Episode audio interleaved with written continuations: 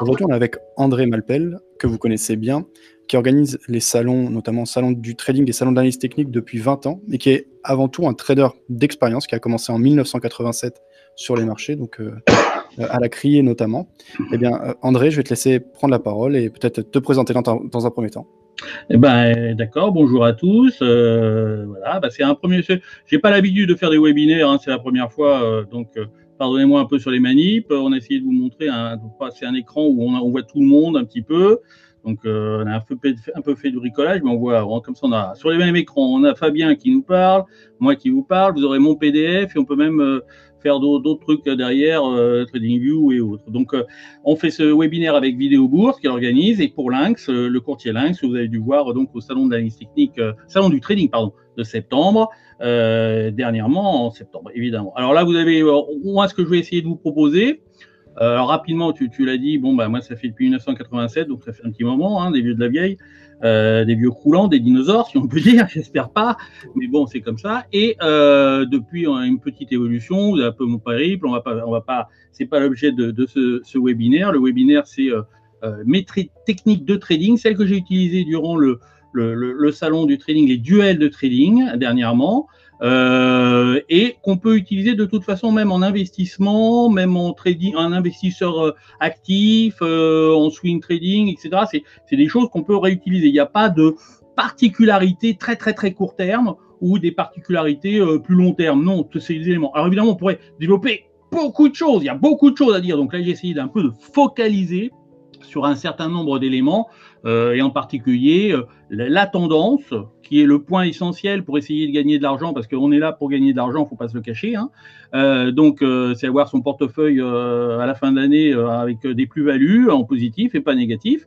et le deuxième point, c'est les supports et résistances. Donc, c'est ces deux points qu'on va essayer de voir un petit peu précisément. Et alors, d'abord, il n'y a pas d'éléments, de, de méthode magique. Ça, ça n'existe pas mais il y a surtout des méthodes pour éviter les problèmes. Pour savoir, là, il faut rien faire. Là, on peut essayer de regarder, mais il y a toujours une probabilité, il y a toujours des éléments euh, qui entrent en jeu et qui permettent euh, de se positionner ou pas. Mais euh, surtout savoir, est-ce qu'on peut faire quelque chose? Est-ce que c'est alors et des fois, eh ben, ça sera, ça, ça c'est en dehors de toute règle. Il y a des choses tout à fait inattendues. Il y a euh, Drahi qui, qui, qui, parle. Là, tout à l'heure, ils, ont parlé. Il a dit, ben, on laissera les bas jusqu'à tant qu'on en a besoin. on a eu le, le, le, comment s'appelle les chiffres du chômage qui sont sortis aux États-Unis. Tout ça, ça peut rebattre les cartes, évidemment. bon, et donc essayez de voir. Et, voilà ce qu'on va un peu essayer de voir durant ce cours. Donc là, vous avez rapidement ma biographie. Bon, on passe, très bien. Je suis aussi professeur. Alors, euh, effectivement, j'ai commencé à la crier. Euh, je suis monté les, j'ai monté les échelons au fur et à mesure euh, pendant plusieurs années. Je suis vraiment un autodidacte complet.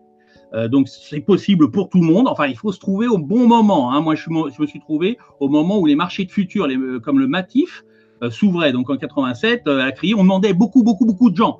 Euh, c'était un peu, on était de la chair à canon, on les envoyait et puis euh, les gens, c'est un tel stress qu'il y en avait plein qui tenaient, qui tenaient pas. Bon, moi, je n'ai pas subi ce, c'est pas une qualité particulière, mais je ne subissais pas le stress. Enfin, ce stress-là me faisait rien. Bon, donc bon, tant mieux. Et la, je suis passé comme runner d'abord, ceux qui portent les fiches, ceux qui font les signes, les flashers, tout ce que vous voyez à la télévision qu'on voit à Chicago. Ensuite, boxman. Ensuite, avant d'abord négociateur à la criée où je criais vous savez, j'ai une grosse voix et donc euh, même, les, même à la crier, les gars, ils avaient la, tête, ils disaient André, arrête, c'est trop fort. Bon, et, et, et donc euh, là, à crier, le premier jour, quand même, à, crier, même à la crier, vous avez peur quand même. Là, j'ai stressé. Le premier jour où j'ai dû de passer mes ordres, j'étais là, euh, j'en ai 100, il y avait la voix n'arrivait pas. Bon, ensuite Boxman, et ensuite je suis passé à la, salle de trading comme opérateur d'abord, parce qu'on a beaucoup sales traders, comme on dit, mais c'est pas vraiment des traders, c'est des sales surtout.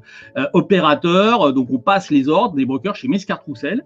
Et puis tout doucement, j'avais déjà commencé en, au marché à tenir des graphiques à la main, et puis j'en ai fait de plus en plus, de plus en plus, de plus en plus, et puis je suis devenu stratégiste pour l'ensemble des marchés de taux euh, et à la Banque d'Orsay et MR Futur, Mescart Roussel Futur. On était les troisièmes sur le marché derrière Finacor et Staff.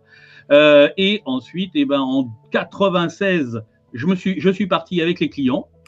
Euh, c'est-à-dire que les clients, eh ben, ils payaient du courtage chez, chez, chez, Mescart et moi, je leur donnais mes analyses. Et là, eh ben, maintenant, ils sont en, depuis, j'ai créé une société qui s'appelle List, Long Intermediate Short Term Trading, et euh, qui leur donne ces euh, conseils contre, en contrepartie d'abonnement. Je fais pas de publicité parce que c'est très cher. C'est pas pour les particuliers. Euh, c'est pour ceux qui font des futurs uniquement d'abord. Et euh, bon, c'est surtout les institutionnels et surtout plutôt les institutionnels parisiens. On a très peu d'étrangers, etc. Puis après, j'ai créé le, salon. Alors déjà, je donnais des, séminaires, je donnais avec la Fimatex. Ensuite, j'ai fait plusieurs interviews euh, dans la tribune, l'investir, etc.. Ensuite, eh ben, donc là, à ce moment-là, j'ai commencé des séminaires. J'en ai donné plein, j'ai passé à peu près, c'est Fimatex qui m'a dit ça, j'ai passé plus de 5000 euh, personne en, dans mes séminaires, ça me paraît énorme, mais bon, c'est ce que m'a dit Fimatex, qui est devenu Boursorama après. Ils ont racheté Boursorama et puis ils ont pris le nom, hein. mais c'est Fimatex en réalité, euh, Société Générale Fimat. Et, et euh, en 2000, j'ai créé le salon parce que j'en avais un petit peu, j'étais un peu fatigué des séminaires et surtout tout seul. Donc j'ai dit on va mettre plusieurs, plusieurs intervenants et on va faire un grand séminaire où il y aura plusieurs intervenants. Je ne serai pas tout seul à intervenir pendant toute la journée. Et puis on m'a dit, mais et, là j'ai dit à, Fimatex, vous n'êtes pas vendeur de séminaire, il faut le faire gratuit. Et là on m'a dit, mais tu fais comment pour louer les salles. Alors bon, et on a décidé de mettre des exposants. C'est pour ça que je dis que le salon n'est pas un salon commercial, c'est d'abord un salon de très grandes conférences très haut niveau, etc. Salon d'analyse technique, salon du trading en 2006. On a même créé le Friday Forex, mais avec les, les réglementations sur le Forex, on a préféré l'arrêter. Il a duré trois ans, de 2013 à 2016. Et puis, euh, voilà, et puis je suis aussi professeur à Dauphine en L3, c'est-à-dire troisième année euh, de euh, sciences économiques, de, de, éco, éco et, en, L, en M1 pour le trading sur Forex. En L3, c'est euh, l'analyse technique et en M1, c'est le trading sur Forex. Alors là, c'est quatrième année, etc. Et puis après, ils ont M2 euh, en, cinquième année, etc. Voilà. Et ça fait des futurs traders. J'en ai retrouvé certains dans les salles de marché un peu partout. Hein. Il n'y a pas que des traders. Hein. c'est très difficile les traders pour devenir trader professionnel. Enfin, dans le sens euh, pas pas indépendant si on veut être rentré sur une salle de marché, c'est le marché est très restreint, le, le, le, le, secteur est très restreint, il faut plutôt aller à Londres. Et malgré le Brexit, pour, on va voir ce que ça donne. J'ai pas trop d'inquiétude, mais je pense que ça restera à Wall Street, ça restera à la City et euh, Canary Wharf, très exactement. Et pour donner un exemple, mon fils est venu dans mes cours, ma belle-fille est venue dans mes cours, et maintenant ils sont traders.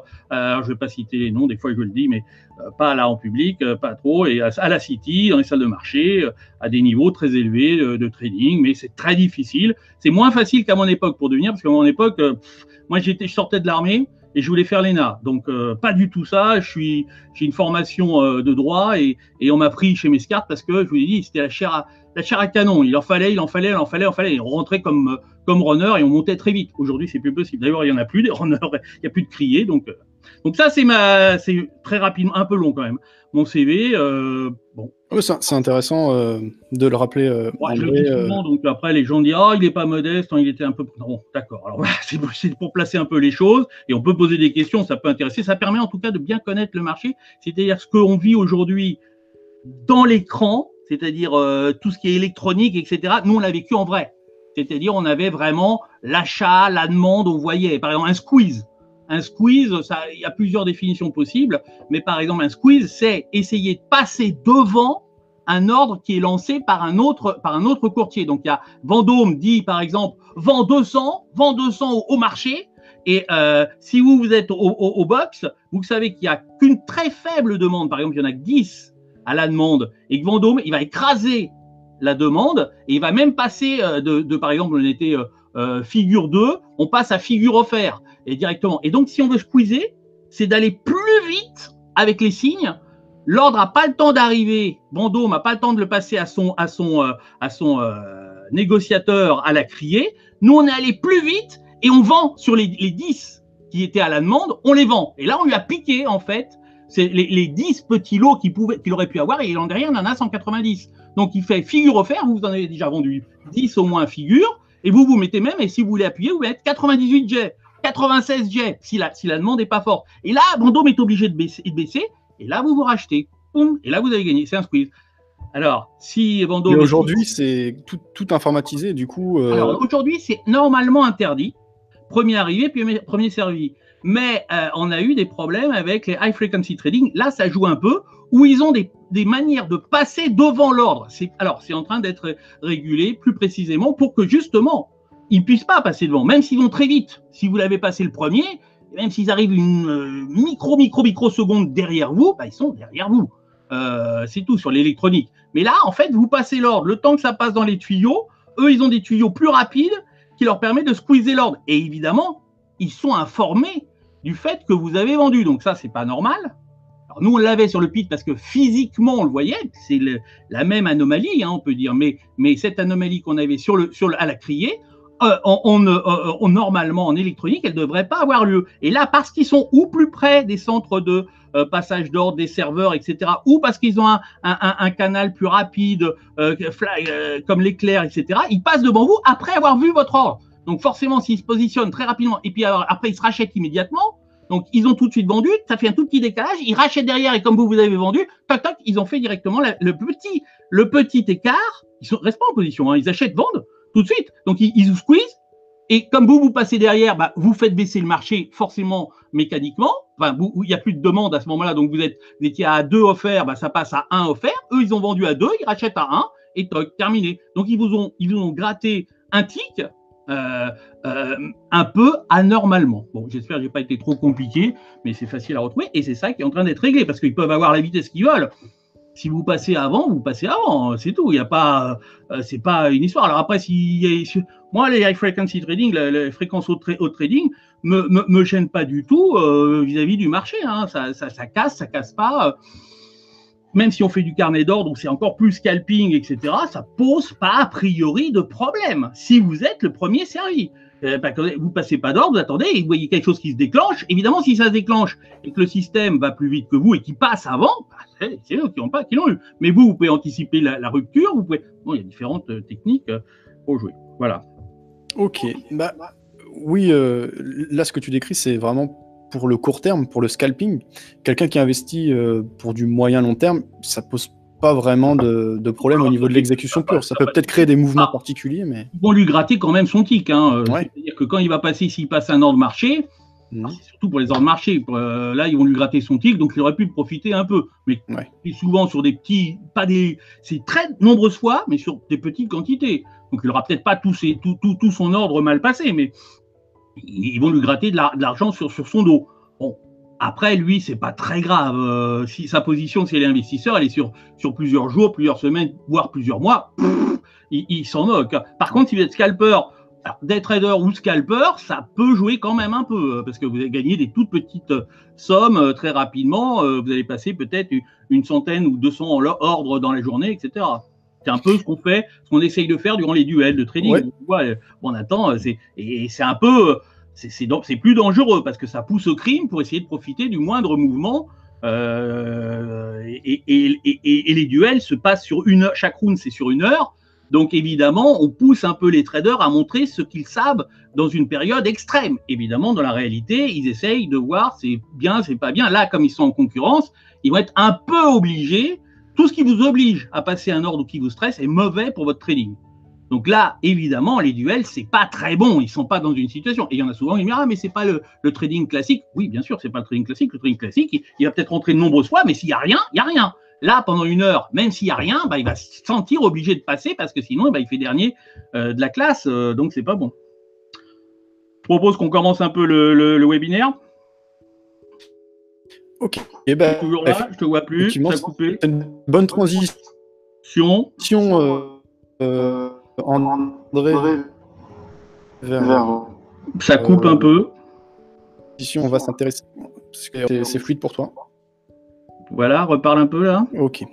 Alors je disais oui, c'est une bonne transition puisque le sujet du webinaire du jour, c'est les duels de trading euh, qui sont organisés depuis pas mal de temps au salon de, du trading, c'est en septembre, euh, avec euh, des fois jusqu'à 16 traders qui viennent avec de l'argent réel et qui bah, voilà, font un concours devant les spectateurs. C'est du concret, c'est du court terme.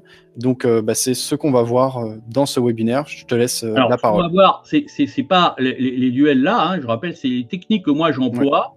Et j'ai essayé de résumer un peu et de faire un condensé pour qu'ils comprennent. alors, les duels, c'est effectivement durant le salon du trading, c'est différent avec le salon d'analyse technique qui lui a lieu en mars, fin mars, 5 avril. Le prochain, c'est 5 avril à la Tour Eiffel. Donc tout le monde peut l'avoir sur www.salonat.com. Donc vous verrez, et là, c'est plus de l'analyse, plus des prévisions et plus exploser la stratégie. Il y a deux choses, stratégie et tactique. Stratégie, c'est l'étude de la configuration du terrain pour essayer de l'adapter au mieux à vos objectifs. Et ensuite, vis-à-vis de cette conformité, alors soit on la cherche parce qu'elle n'est pas, elle n'est pas adaptée à ce qu'on veut faire, ou soit elle est, euh, euh, soit on essaye de la susciter. Ça dépend. Par exemple, vous avez Napoléon, il est à Austerlitz, bah, il se débrouille pour être en haut pendant que les autres sont en bas, euh, et, et, avec ça, il va essayer d'avoir des avantages. Et ensuite, il attend le matin, et quand les, c'est les Prussiens, je crois, ou les Autrichiens, ils ont le soleil dans la gueule, bah, c'est là qu'il attaque. Donc, euh, il va utiliser la configuration du terrain à son, à, son, à son, avantage et il va attendre que le soleil leur perce dans la tête pour pouvoir attaquer et avoir plus de être en, meilleure posture par rapport aux autres. Bon, également, il attend qu'il voit qu'il y a de la glace euh, à côté, il attend que les, il dit bon bah on va essayer de les faire passer sur la glace et quand il va être sur la glace, boum, on va bombarder et les mecs ils vont couler. Bah voilà, c'est ça. Donc la différence entre stratégie et tactique. L'analyse technique, c'est plus stratégie alors on peut se suffire de la stratégie. Napoléon a pu dire ben, je me mets simplement en haut et puis j'attends. Et puis voilà, non, après on a, on a amélioré avec la tactique. Et le trading, c'est plus tactique. Voilà, un petit peu la, différence. Alors, d'autres questions? Non, c'est bon? Alors, justement, les questions, si certains en ont, ils peuvent les indiquer sur le chat. Il y en a déjà quelques-unes, mais on les verra plus tard. Je vais déjà te laisser euh, dérouler le, le webinaire. D'accord. Alors, sur le webinaire, j'ai essayé un peu de concentrer sur deux gros points qui sont surtout les, ruptures euh, de support et de résistance et les ruptures de tendance. Enfin, plus comment on pouvait se comporter par rapport aux euh, tendances et par rapport aux euh, supports et résistances. Alors, le premier point, c'est d'abord un peu comprendre comment ça fonctionne. Il faut bien vous dire que l'analyse technique, c'est que les graphiques. Alors, ça peut être graphique, ça peut être numérique, ça peut être sous forme de carnet d'ordre. Tout ça, c'est de l'analyse technique ou graphique, c'est pareil. Euh, c'est d'essayer de voir ce que font les intervenants. Il ne faut pas imaginer que simplement le trait, le dessin, la figure, ce que vous voulez, n'importe quelle technique, c'est vraiment le marché. Non, ça c'est la traduction de ce que font les intervenants. Donc c'est pour ça que le volume est très important parce qu'il permet de dire tiens, euh, euh, il y, a, quelque chose qui se passe, il n'y a rien qui se passe, mais une figure qui se dessinerait, s'il n'y a pas de volume, elle est suspecte. Ou s'il n'y a pas une baisse, une baisse de volume par rapport à cette figure, par une figure de, triangle qui est une figure de consolidation, s'il n'y a pas une baisse de volume durant la, le dessin de, cette figure, on peut dire que c'est le, marché qui est euh, manipulé. Donc, ces éléments, il faut bien comprendre. Et donc, ça veut dire quoi? Ça veut dire qu'il faut, il faut essayer de comprendre à travers ce qu'on voit du graphique, des méthodes qu'on utilise, ce que font les intervenants. C'est-à-dire, là, ils achètent, ils achètent beaucoup. S'ils ont acheté et acheté beaucoup, bah, on va se retrouver dans une position où il n'y a plus d'acheteurs. Forcément, mécaniquement. Il y a un moment donné, alors, tout ça, c'est très compliqué parce qu'il y a des périodes. Il y a des acheteurs qui achètent sur du très court terme, il y a des acheteurs qui achètent, il y a un flux sur du moyen terme, il y a un flux sur du très long terme, donc ça fait différents intervenants en fonction de ce qu'on casse tel support ou telle résistance, ou qu'on est dans une phase de consolidation, par exemple, les intervenants long terme, les, gros, les grosses mains, elles vont pas intervenir, sauf si on casse ces gros supports ou ces grosses, ces, grosses résistances ou ces gros supports. Avant, ils n'interviennent pas, donc on va pas. Mais globalement, à une période donnée, on ne voit plus là sur l'écran, je, te, préviens. Euh, euh, Tout à fait, ouais. Euh, j'ai mis euh, un visuel sur Lynx qui sponsorise l'événement, mais ça change rien. Je remettrai la webcam. Non, non, ça marche. Ok, pas de souci. Et, et, on voit, on voit tout l'écran, d'accord. Et si c'est grosse Donc à un moment donné, si tous les intervenants sont, sont, sont intervenus, donc si on, tous les, tout le monde a acheté, ben, il n'y a plus, plus rien pour faire monter le marché.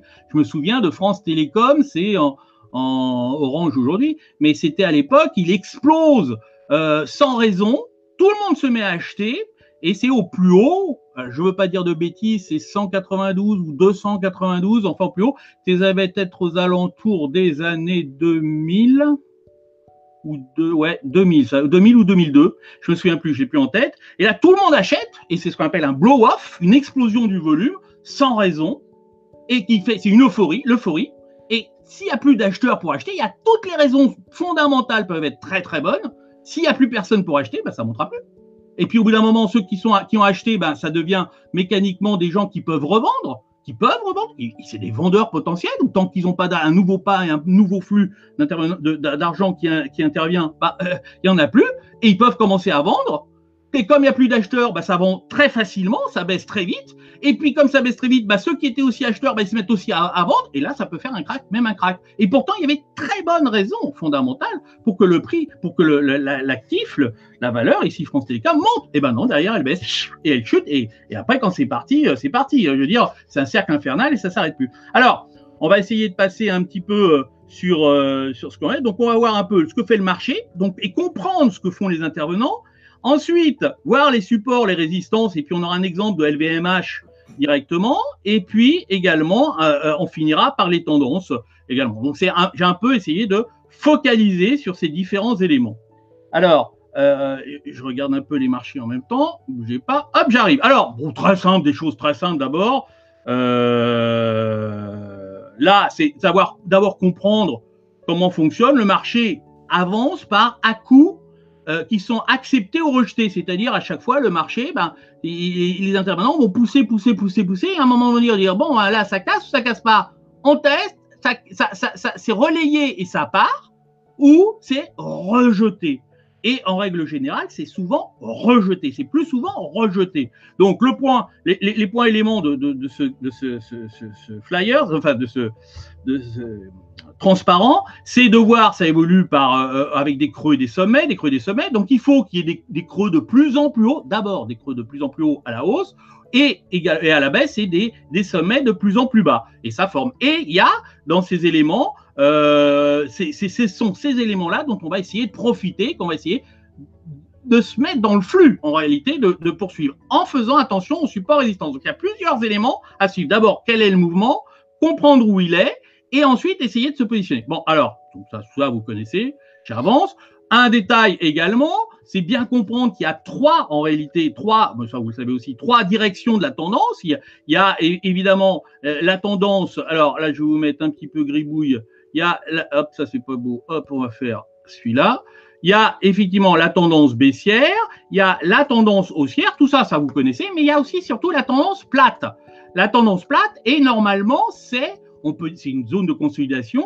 On peut dire que c'est euh, deux fois sur trois, on a une zone de consolidation. On a un marché qui consolide à plat. Et à chaque fois, c'est de euh, bien comprendre qu'il y a une règle des 80%. On pourrait la rappeler des règles 80%. C'est-à-dire, quand le marché est en tendance, on peut dire qu'il y a 80% de chances, c'est pas très bien dessiné, euh, je te vois plus, euh, Fabien. Alors. Oui, oui, mais euh, je suis là. Attends, je vais remettre la webcam. Toujours là? Bon, on a commencé. J'ai peut-être euh, là, ça bloque un peu l'écran, le, gribouille. et 80% du temps, il y a plus de chances que ça se poursuive plutôt que ça s'inverse. Donc chaque fois, chaque fois que vous êtes dans un marché qui est dans une forme, c'est-à-dire ou une tendance baissière, ou une tendance haussière, ou stagnante, il faut mieux, il vaut mieux privilégier la poursuite de ce mouvement-là. C'est-à-dire si la tendance est haussière, 80% du temps où il y a une tentative de rupture, de retournement, 80% du temps, ça échouera. Donc, c'est ce que j'ai marqué en bas. 80% des tentatives de, retournement échoueront. Et pareil, en range, quand on est en range, donc là, je vais remettre gribouille, hop, quand on est en range ici, il y a 80% du temps, ça échouera si on essaye de sortir ici ou si on essaye de sortir ici. Donc, en règle générale, 80% du temps, vous jouez la consolidation. Si on est, si on est dans, une, dans une zone de consolidation. Et si on est dans une autre tendance, 80% du temps, vous jouez plutôt la poursuite de la tendance.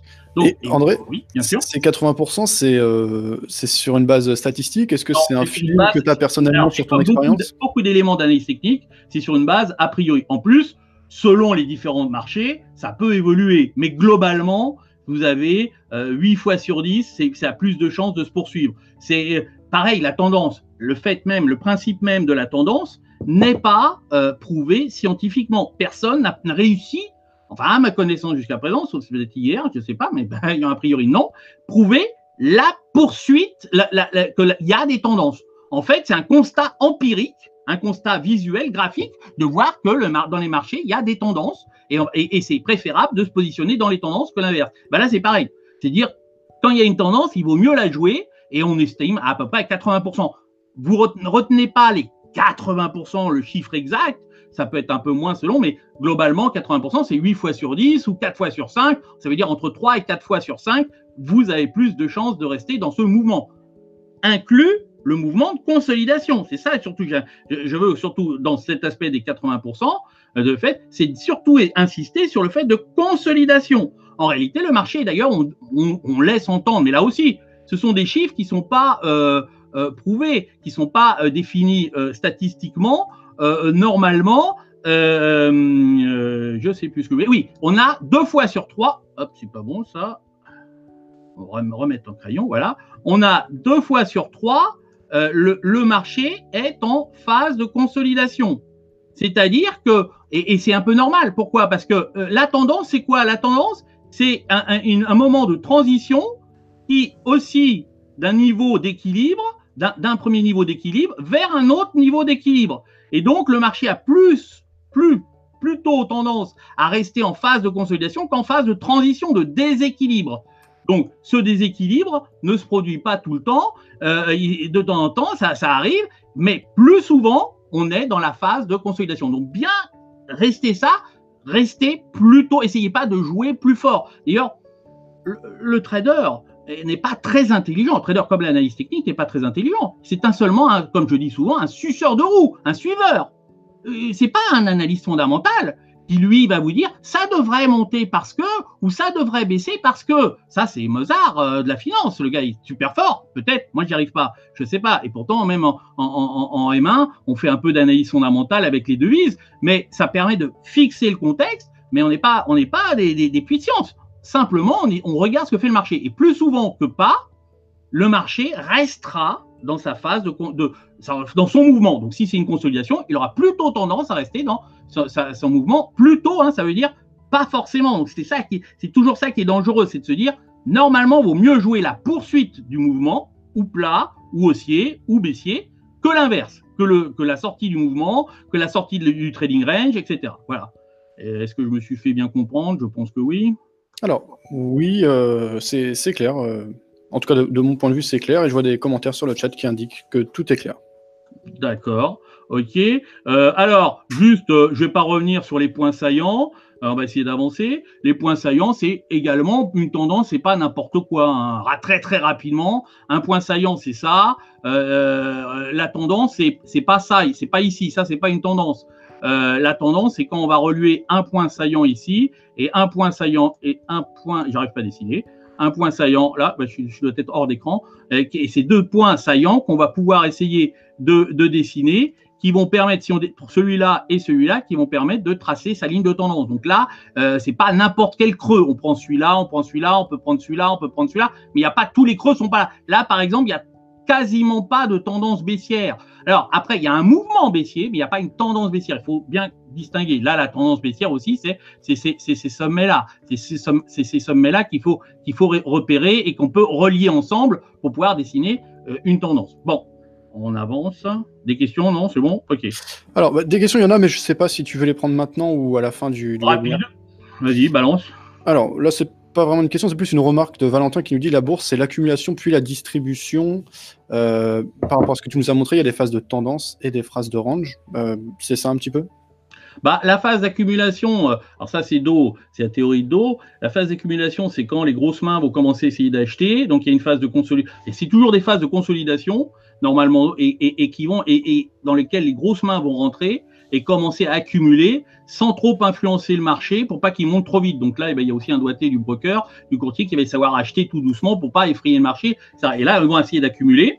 Et au bout d'un moment, bah, ils vont pas pouvoir tenir parce qu'il y aura trop d'accumul, ça va commencer à se voir, et là, ça va décaler et ça va partir en tendance. Donc à ce moment-là, en tendance, après, tout le monde va commencer à suivre. En règle générale, euh, au début, les gens vont dire non, non, c'est pas haussier. Et ça, c'est, on peut le faire dans les vagues d'Eliott. On peut regarder historiquement euh, ce qui se passe sur, les marchés, sur la tendance. Et on voit que c'est à peu près la moitié de la tendance sur une, grande, une longue terme, parce que sur très court terme, on n'arrivera pas à le voir. Mais sur le long terme, si on veut regarder les informations de journaux, les informations à la radio, etc., c'est vers le milieu de cette tendance historiquement qu'on a vu commencer à apparaître les news, les informations en disant ah mais c'est haussier, c'est pas mal, etc. Et donc là, jusqu'à là, les, professionnels, toute la gamme de professionnels, il y a les plus avertis, un peu moins avertis, et puis ensuite il y a les suiveurs, les suiveurs c'est les analystes techniques un peu, euh, qui vont prendre un peu, qui vont suivre le cours, et puis ça va monter, et à un moment donné, ça va commencer à stationner, et là, les, professionnels vont commencer à ressortir, et là, on va appeler ça une, une, une, comment s'appelle, une, période de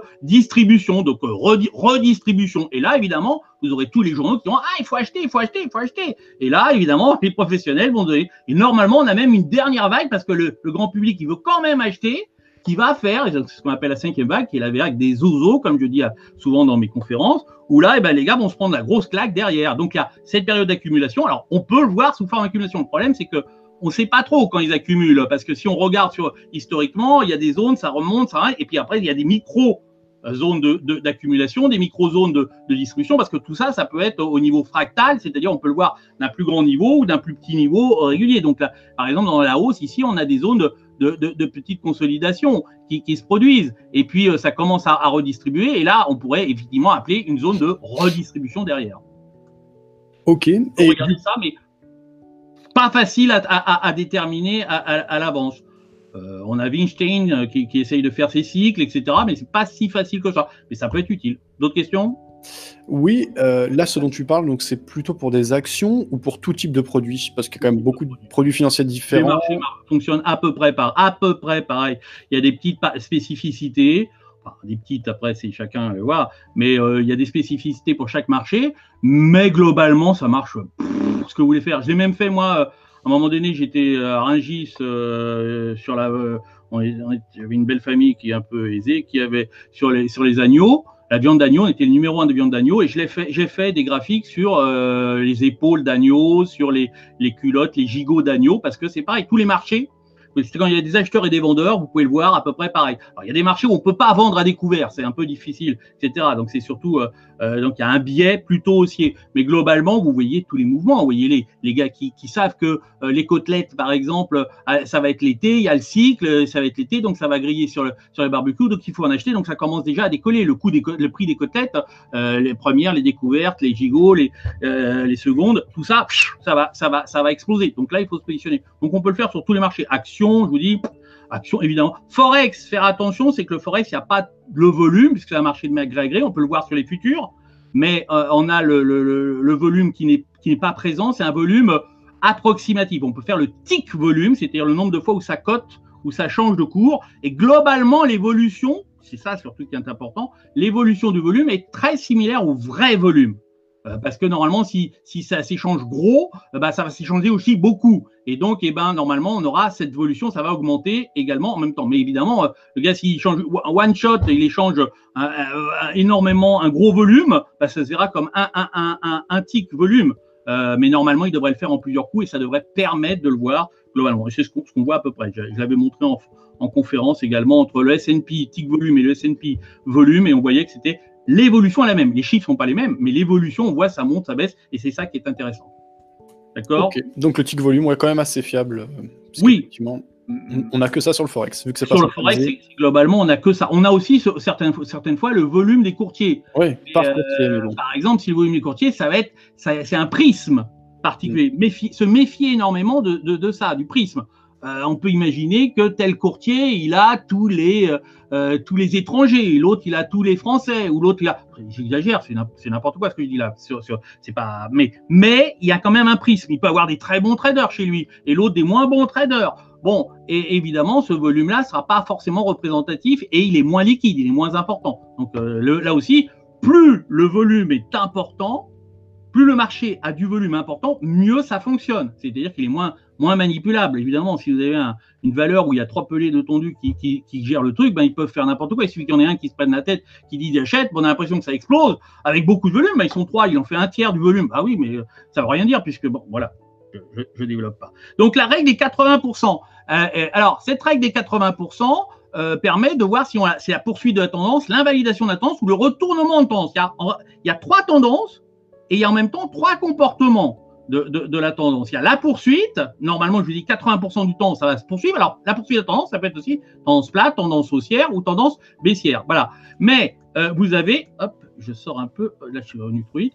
Et puis, il y a l'invalidation de la tendance, c'est que ça va vraiment casser, et le retournement. On va voir ces, exemples-là. Alors, le deuxième point, c'est euh, les supports et les résistances. Alors, pareil, c'est un petit peu la même idée, support et résistance, euh, c'est de se dire que 80% du temps, euh, très souvent, euh, alors c'est là que vous allez me dire, ceux, qui sont mathématiques, ils vont me dire, ah ben c'est pas 80%, c'est 66%.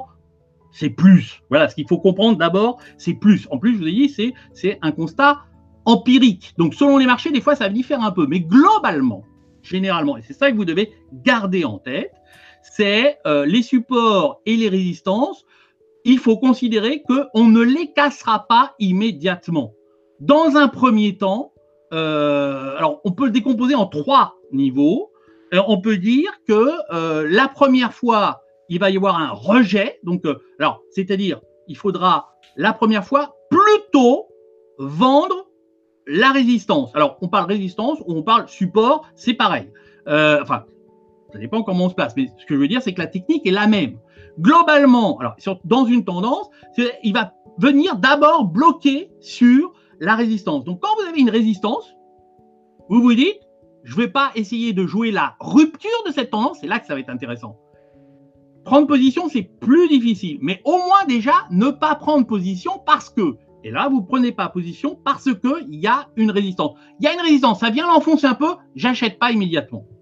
Normalement, il y a plus de chances que ça vienne taper et que ça revienne d'abord avant de faire un nouveau test. Alors, on, peut, très souvent, ça se répartit en trois, en, trois mouvements. C'est pas toujours vrai. Ça, des fois, et, donc il y a une manière d'agir.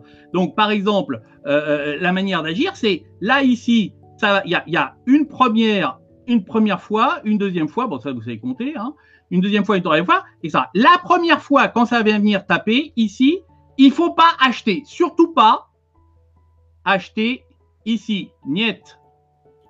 Vous n'achetez pas ici. D'accord? La première fois, vous essayez de jouer plutôt le fait que ça va se retourner. Alors, se retourner, ça ne veut pas dire que ça va carrément se retourner. Ça veut dire que ça va pas réussir.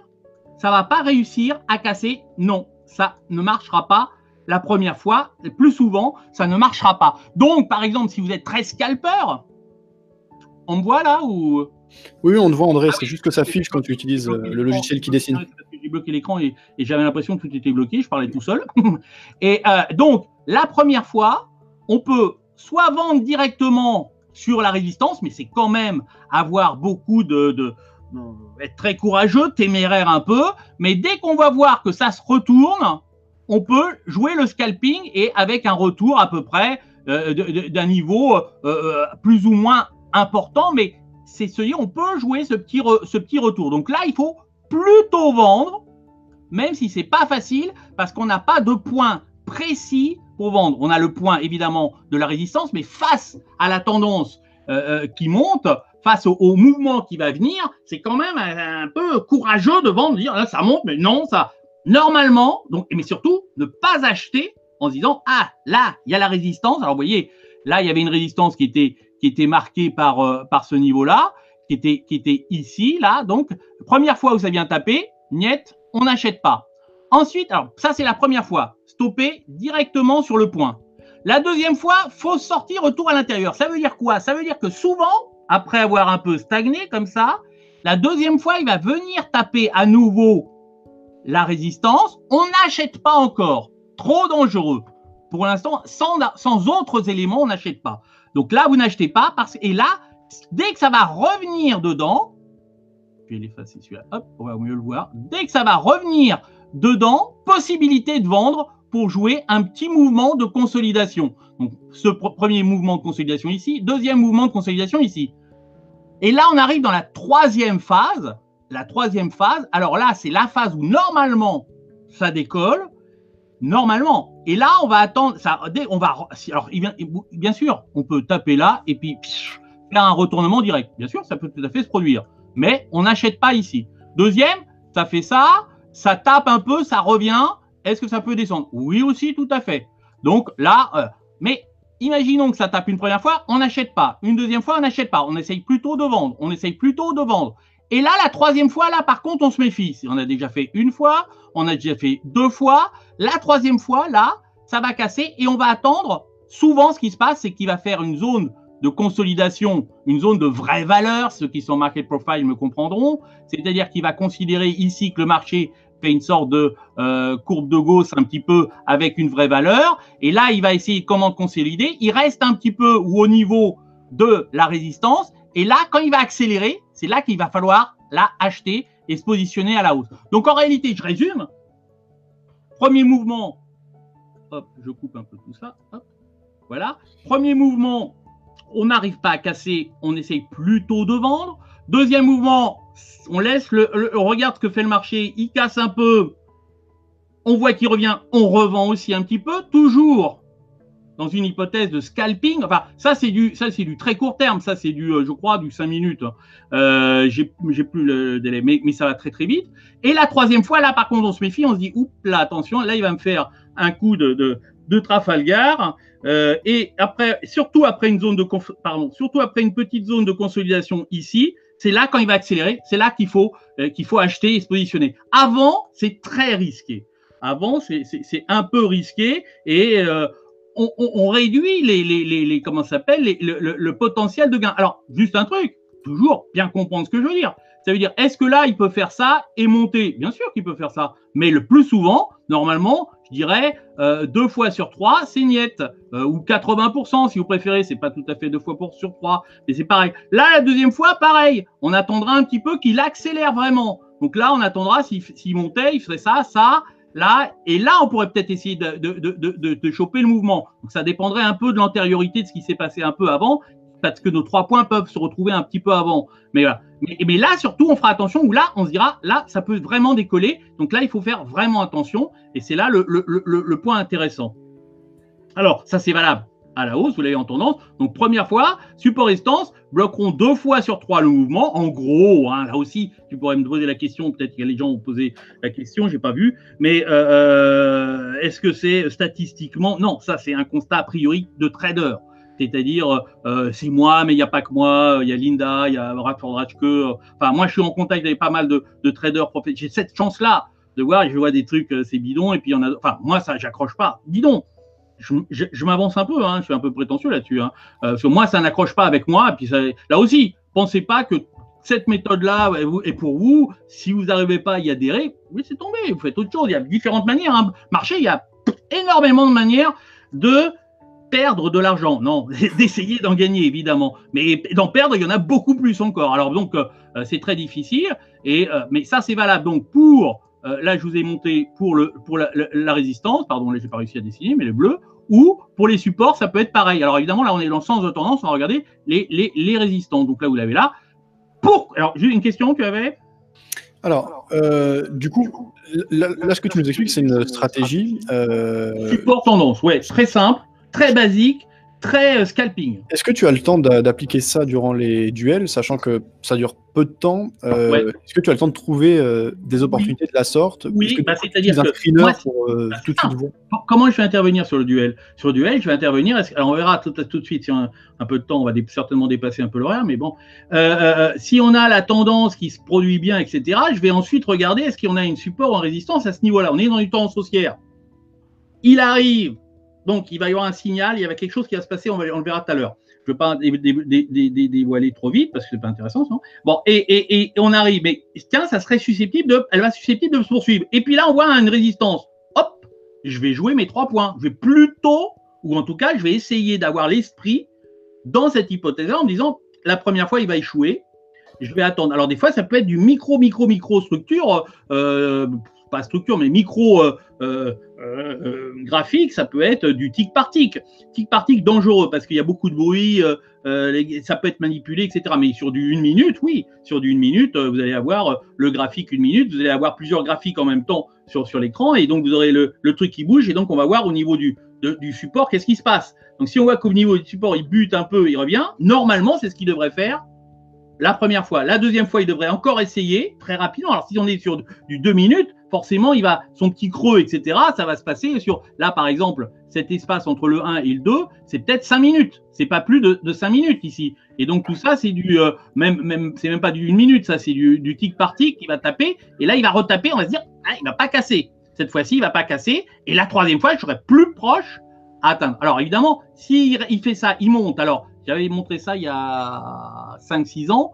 C'était les zones de consolidation et les zones de, ce que j'ai un peu parlé tout à l'heure, c'est-à-dire les, zones de consolidation et les zones de tendance. C'est-à-dire que globalement, on part la tendance, une zone de consolidation, une zone de tendance, une zone de consolidation. Voilà comment fonctionne le marché. Et ici, au moment de casser, si on zoome un peu, si on zoomait, on verrait qu'il y aurait donc cette grosse zone de consolidation. Et à un moment donné, il va commencer à enfoncer. Est-ce que c'est, est-ce qu'on est dans le cas 2 où il va revenir également? Alors, 1, 2, 3, vous pourriez le faire, mais et là, et il pourrait revenir. Et là, donc, c'est rejeter. Donc, accepter, rejeter, c'est ce que je disais euh, euh tout à l'heure euh, dans, dans, dans, accepter, rejeter. Est-ce que la valeur est vraiment prise ou pas? Et à ce moment-là, vous pouvez éventuellement ici, il consolide et tout de suite démarrer. Et donc, ça sera là, en réalité, qu'on va aussi se positionner. Donc là, il pourrait faire, s'il démarrait tout seul, là, on pourrait, c'est très difficile de se positionner. En revanche, s'il casse la deuxième fois, même qu'on est dans la deuxième fois, ou il va pas le refaire, il revient, oui, mais il revient pas suffisamment, il stagne un peu, et là, il décolle, là, oui, j'achèterai, certainement. Là, là, là, je me positionnerai sur, sur l'achat. Mais il faudra attendre que ça décale. Donc, un peu cette zone de consolidation au-dessus de la zone de vraie valeur qui était là initialement. Voilà un petit peu. Donc, il y a aussi des variations. C'est pour ça qu'il faut comprendre le principe, pas se bloquer sur les chiffres euh, pourcentage, c'est dire c'est plutôt comme fortement comme ça, un peu comme ça, pas du tout comme ça. Là, c'est plutôt comme ça que ça va se passer. Donc à, à, la hausse. Alors, et pourquoi ça fonctionne comme ça aussi? Alors, là, une question qu'on n'a pas posée. Tu l'as pas posée? Bon. Il fallait la poser. Allez, voilà. Bon, euh, à Dauphine, je leur donne des petites croix. S'ils posent des bonnes, des bonnes questions, des questions intelligentes, je leur dis. Bon. Il y en a beaucoup des questions là, mais j'essaie ah de bon, alors, parce que alors vas-y si tu veux. Non, mais vas-y, vas-y. Vas ok, on va prendre euh, quelques questions. Alors, on, on disait par exemple, euh, on y avait Sivan qui disait, euh, ou Valentin par exemple qui disait est-ce qu'il faut mieux acheter un support ou un breakout? D'après les probabilités que tu as décrites, il non, faut mieux alors... finalement rentrer euh, sur des supports résistance et jouer les retours dans, à l'équilibre que jouer des cassures. Tout à fait. Dans, alors, je ne sais pas si la question est plus vicieuse que ce que je pense, si elle est bah, normale. C'est une question, est-ce qu'on fait, qu'est-ce qu'on fait sur le support résistant Ou si on pourrait mettre en porte-à-faux, parce qu'il y a une petite incohérence dans ce que je dis, qui est l'aspect tendance et l'aspect blocage. J'ai dit, normalement, le marché a plus de chances de poursuivre la tendance. Bon, ok. Et puis, il vient taper sur une, sur une résistance. Euh, bah alors, euh, ça bloque, ça bloque. Et là, là, on poursuit pas? Non, là, on poursuit pas, on se méfie. C'est-à-dire qu'il va pas sortir de, son de, de sa tendance haussière, donc les 80% vont plutôt être respectés. Mais sur le très court terme, on va plutôt vendre le, le, la résistance et acheter le support. Plutôt euh, ça veut dire, ça veut dire qu'il y a des fois le marché pff, il fuse, il s'arrête même sur rien, euh, pam, il part parce qu'il y a la, la, vraie valeur, elle est plus là, elle est, elle est très très très très haut, très au-delà. Donc euh, tout le monde, d'ailleurs, c'est un marché euh, unidirectionnel, on pourrait dire. Tout le monde est d'accord pour acheter. Il n'y a plus de vendeurs. Alors je parle à la hausse, c'est pareil à la baisse. Hein, c'est dans l'autre sens. Simplement, vous retournez tous les tous les termes, vous les retournez. À la baisse. Bon, euh, mais les gens sont plutôt haussiers, peu, moins de gens font des futurs, mais on peut faire ça aussi au CFD, etc. Donc euh, on peut le faire le forex, il n'y a pas de temps, il a pas de direction euh, dans l'un, dans l'autre, etc. Le futur aussi. Bon, sur ceux qui sont vraiment traders, là aussi, le vrai trader, il est ni haussier ni baissier. Enfin, d'ailleurs, alors moi je, je suis meilleur à la baisse personnellement, je suis meilleur quand ça baisse. Quand ça monte, c'est plus lent, c'est plus difficile. Donc le vrai trader, c'est pas parce que ça monte et qu'il gagne qu'il est trader. J'entends souvent dire Ah, je suis trader, je m'appelle, j'ai fait, je suis dead trader. Depuis combien de temps vous faites ça? Bah, trois semaines. Bon, bah, d'accord, tu reviendras, tu reviendras me parler déjà dans un an. Et euh, pour voir un vrai trader, c'est plusieurs années et qui n'ait pas peur de vendre, pardon, de vendre à découvert ou de se mettre sur les futurs, de se mettre short, euh, de, de, prendre, euh, de, de, vendre sur les CFD, etc. Voilà, ça, le vrai trader, à l'achat, à la hausse, c'est pas grave. Ça monte, il pense ça monte, il achète, il pense ça baisse, il vend. Il pense ça stagne, et ben il achète les supports, les résistants. Globalement, donc là, on se retrouve sur un micro-mouvement, la tendance est plutôt haussière, et donc là, la résistance, on vendra plutôt sur la résistance la première fois. La deuxième fois, on se méfie un petit peu, on attend le petit rebond et quand ça revient, on vend. Et la troisième fois, on, fait très attention parce que là, il y a très forte chance que ça accélère. La troisième fois, c'est la claque si on joue toujours souvent.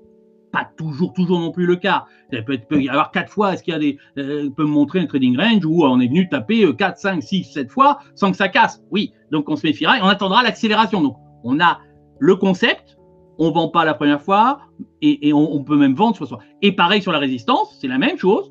On achète plutôt la euh, pardon, le support. On achète plutôt sur le support, on achète plutôt le support la première fois. Le deuxième fois, ça va taper un peu et ça va rebondir, on va plutôt racheter en revenant à l'intérieur. Et la troisième fois, si ça casse vraiment et que ça accélère, là, on va vendre vraiment. Donc, ça sera plus proche dans les starting blocks de vendre dans, euh, dans la troisième fois. À chaque fois, c'est Plutôt, ça veut dire qu'on n'exclut pas l'autre.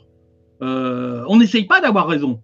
Je m'en moque d'avoir raison, moi, probablement. C'est combien ça va en rapporter. Euh, si j'ai tort et que j'ai bien pu me retourner, s'il décolle euh, même la première fois et que j'ai réussi à le voir parce que il, tape la résistance, poum, poum, il tape une fois et puis il stagne un petit peu en dessous, il marque une petite micro-zone de vraie valeur et il casse après, ah là, je vais essayer de me positionner parce que je vais dire, bah, là, il ne respecte pas, parce qu'il y a peut-être vachement, vachement, vachement de raisons. De, de, de, Alors, les raisons, d'ailleurs, souvent on parle analyse technique, analyse fondamentale. Nous, les, le vrai analyse technique, il n'est pas contre l'analyse fondamentale. Alors, il y aura un débat d'ailleurs euh, euh, au salon d'analyse technique là en avril où on réunira, ben, il y aura Thierry Béchu, tout le monde le connaît. Moi, je, l'amène souvent sur, les, manuels de base, c'est un peu la Bible en France euh, sur l'analyse technique. Euh, alors du côté analyse technique, ça l'analyse technique contre analyse fondamentale et on verra à la fois euh, chacun les arguments et puis ensuite on essayera de développer sur les marchés ce qu'on pense, etc., les prévisions. Bon, il y aura Thierry Béchum, hein, qui est revenu d'ailleurs en France, qui était en Suisse, qui était à plusieurs endroits, qui gérait plusieurs fois des fonds, des funds, etc., qu'on tout, le monde, connaît très bien. donc moi, du côté analyse technique, il y aura Thierry Béchu et moi. Et du côté de l'analyse fondamentale, il y aura Christian Parizeau, que j'aime bien, comme analyse fondamentale, et, pour mettre un peu de la gueule, Olivier Delamarche. C'est très certainement. On est en train de discuter avec Olivier pour savoir s'il est, parce que c'est pas trop son truc, mais lui, il est plus euh, prévision, etc. Donc, ça sera plus la prévision sur une base d'analyse fondamentale. Bon, l'analyse technique ne conteste pas l'analyse fondamentale. Plus il y a d'analyse fondamentale, c'est-à-dire plus il y a de raisons économiques fondamentales, plus le graphique est clair plus on va voir les intervenants acheter, se positionner parce qu'ils sont convaincus de tel élément et, et, et, et, on peut alors on peut même en jouer parce que des fois ils vont peut-être tous se précipiter, donc ça va être peut-être trop euphorique et, ça, finit, ça, va s'arrêter au bout d'un moment. Le flux va tout doucement euh, euh, euh, baisser et c'est là qu'il faudra se mettre à vendre parce qu'on n'aura pas eu le temps de se positionner tout de suite. Mais bon, on n'est pas contre l'analyse fondamentale. Je me souviens chez Mescart, les, les, les, les, grosses têtes, euh, ils étaient en haut, nous on était un peu en dessous. Hein. Euh, analyse technique, c'est les crétins un peu, les traders et tout ça. Bon, les analyses fondamentales, ils sont bon, c'est puis de science, hein, normalement, je plaisante. Mais et, et, donc il venait me voir, me André, comment est le marché? C'est-à-dire qu'il réfléchissait pas quelles sont les raisons qui vont faire monter ou baisser le marché, qui devrait être la logique fondamentale? Il venait, il me disait, qu'est-ce que tu penses du marché? Et ensuite, il essayait de trouver des raisons qui venaient euh, euh, justifier ou cette hausse, ou cette baisse, ou cette stagnation, éventuellement. Une autre manière aussi de voir les choses, c'est souvent on vient voir les analystes techniques en disant bah, on ne sait plus, euh, on est perdu, il n'y a plus de raison fondamentale, c'est n'importe quoi. Qu'est-ce que vous pouvez dire en analyse technique bah, On peut rien dire. Si, si c'est vraiment n'importe quoi, bah, le graphique, c'est aussi n'importe quoi. Le graphique, c'est la traduction des intervenants, de, que, de, l'action des intervenants, de la pensée, des, tout. Dans le prix, le prix prend tout en compte ou a tendance à prendre tout en compte. Et à ce moment-là, on regarde ce qui fait la majorité, ce qui fait le flux. Mais si c'est très erratique et que ça part dans tous les sens, bah, analyse technique ou pas, ça donne rien. C'est pas magique. C'est la traduction. C'était une photo à un moment donné. Ok. Ok. Alors, oui, question Vas-y. Bah, je, t'en pose une autre, mais après je te laisse dérouler la suite. Erwan qui demandait est-ce qu'il y a des traders lors des duels qui ont des stratégies atypiques ou est-ce que tout le monde applique à peu près ce que tu nous décris ici, c'est-à-dire des stratégies de, suivi de tendance et essayer d'exploiter un signal quand il se produit, euh, donc euh, un signal de continuation ou un, retour euh, dans une zone d'équilibre? Cette stratégie-là, moi je connais personne qui la pratique mais je suis peut-être idiot ou je suis pas informé. C'est bon. ça, c'est plutôt un mix de recherche, etc. Moi, j'ai une équipe de recherche sur le trading et l'analyse technique à, Dauphine, et l'objectif, c'est même de créer un labo de recherche universitaire à Dauphine, c'est-à-dire c'est le plus haut niveau en, universitaire, c'est au-dessus des doctorats, c'est pour faire de la recherche. Bon, mais pour l'instant, j'ai qu'une équipe d'étudiants en réalité qui le font avec moi, etc. Et donc, c'est un peu au fur et à mesure des, connaissances, des trucs à droite à gauche, la pratique, ça. Les autres, non, par exemple, qui c'est qu'il y a? Bah, Il y a Jean-Louis euh, Jean-Louis Cussac, bah, il faut lui demander, hein, d'ailleurs, euh, c'est plus. Alors d'ailleurs, au, moment du salon, il n'y a pas que les duels. Le duel, c'est, c'est un peu le,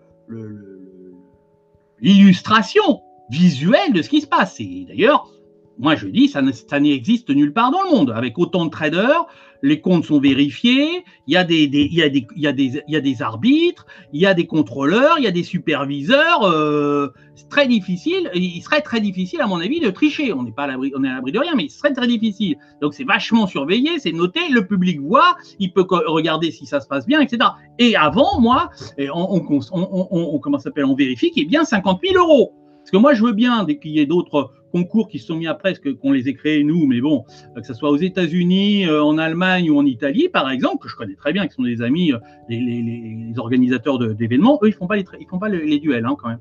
Mais bon, ils organisent en même temps, que ce soit à Francfort ou, à Rimini ou, à, New York.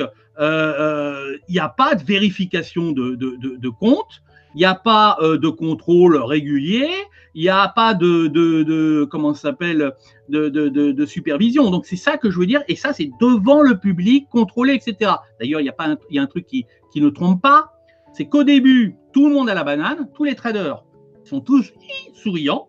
À la fin, il n'y en a plus qu'un seul qui est content parce qu'ils ont vraiment perdu. Quand vous avez des duels ou des concours où tout le monde est content, là vous pouvez vous dire il y a quelque chose qui, quelque chose où vous n'avez pas le chiffre, où vous avez des chiffres dithyrambiques, je crains. Donc, mais je suis dubitatif. J'ai pas dit c'est faux. J'ai dit il y a doute. Voilà ce que je voulais dire. Donc là, bah, un petit mot euh, à propos des, duels, moi en tant que spectateur, parce que ça fait pas mal d'années hein, maintenant que je suis les, salons du trading, salons de la technique, et on réalise euh, régulièrement des reportages euh, que vous pouvez retrouver où justement bien, il y a les résultats finaux, etc. on voit que il y a quand même de la récurrence. Il y a des traders qui arrivent chaque année, année après année, à bien se classer, voire à gagner régulièrement, etc. Donc c'est quand même un gage de, crédibilité.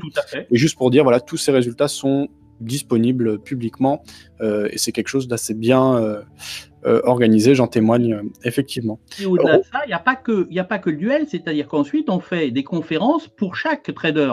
C'est-à-dire que chaque trader va avoir une conférence dans laquelle il est tout à fait possible aux, visiteurs, tout est gratuit, je rappelle, d'aller voir sa conférence, parce qu'il a dit, tiens, celui-là, il a fait des trucs, là tout à l'heure, il a fait un bon score, je vais essayer d'aller voir sa conférence pour voir comment, comment il intervient, comment il fait y a tous les styles. Il y en a qui interviennent au carnet d'ordre, il y en a qui interviennent sur des moyennes mobiles, il y en a qui interviennent sur des figures chartistes.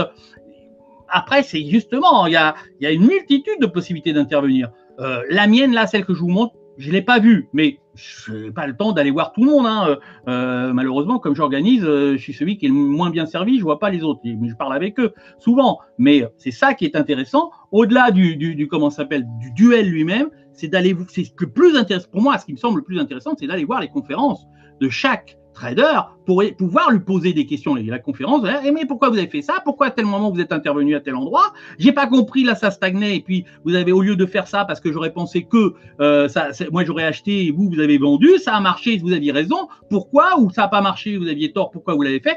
Et c'est ça qui permet d'enrichir tous les gens. Et c'est ça l'objectif, c'est que les gens euh, ils peuvent être d'accord ou pas d'accord, c'est pas grave. Le problème, c'est qu'ils peuvent poser leurs questions, on répond, il y a un échange, et après, ça permet de réfléchir. Il n'y a pas de. Euh, la bonne science, c'est celui qui gagne. Celui qui gagne de l'argent à la fin de l'année, celui qui est, qui est là depuis très longtemps aussi, pareil, l'antériorité. Euh, plus vous avez des traders ou des analystes qui sont là depuis très longtemps, c'est qu'ils ne doivent pas dire que des bêtises. c'est qu'il y a des trucs intéressants. On avance? Encore une question, non?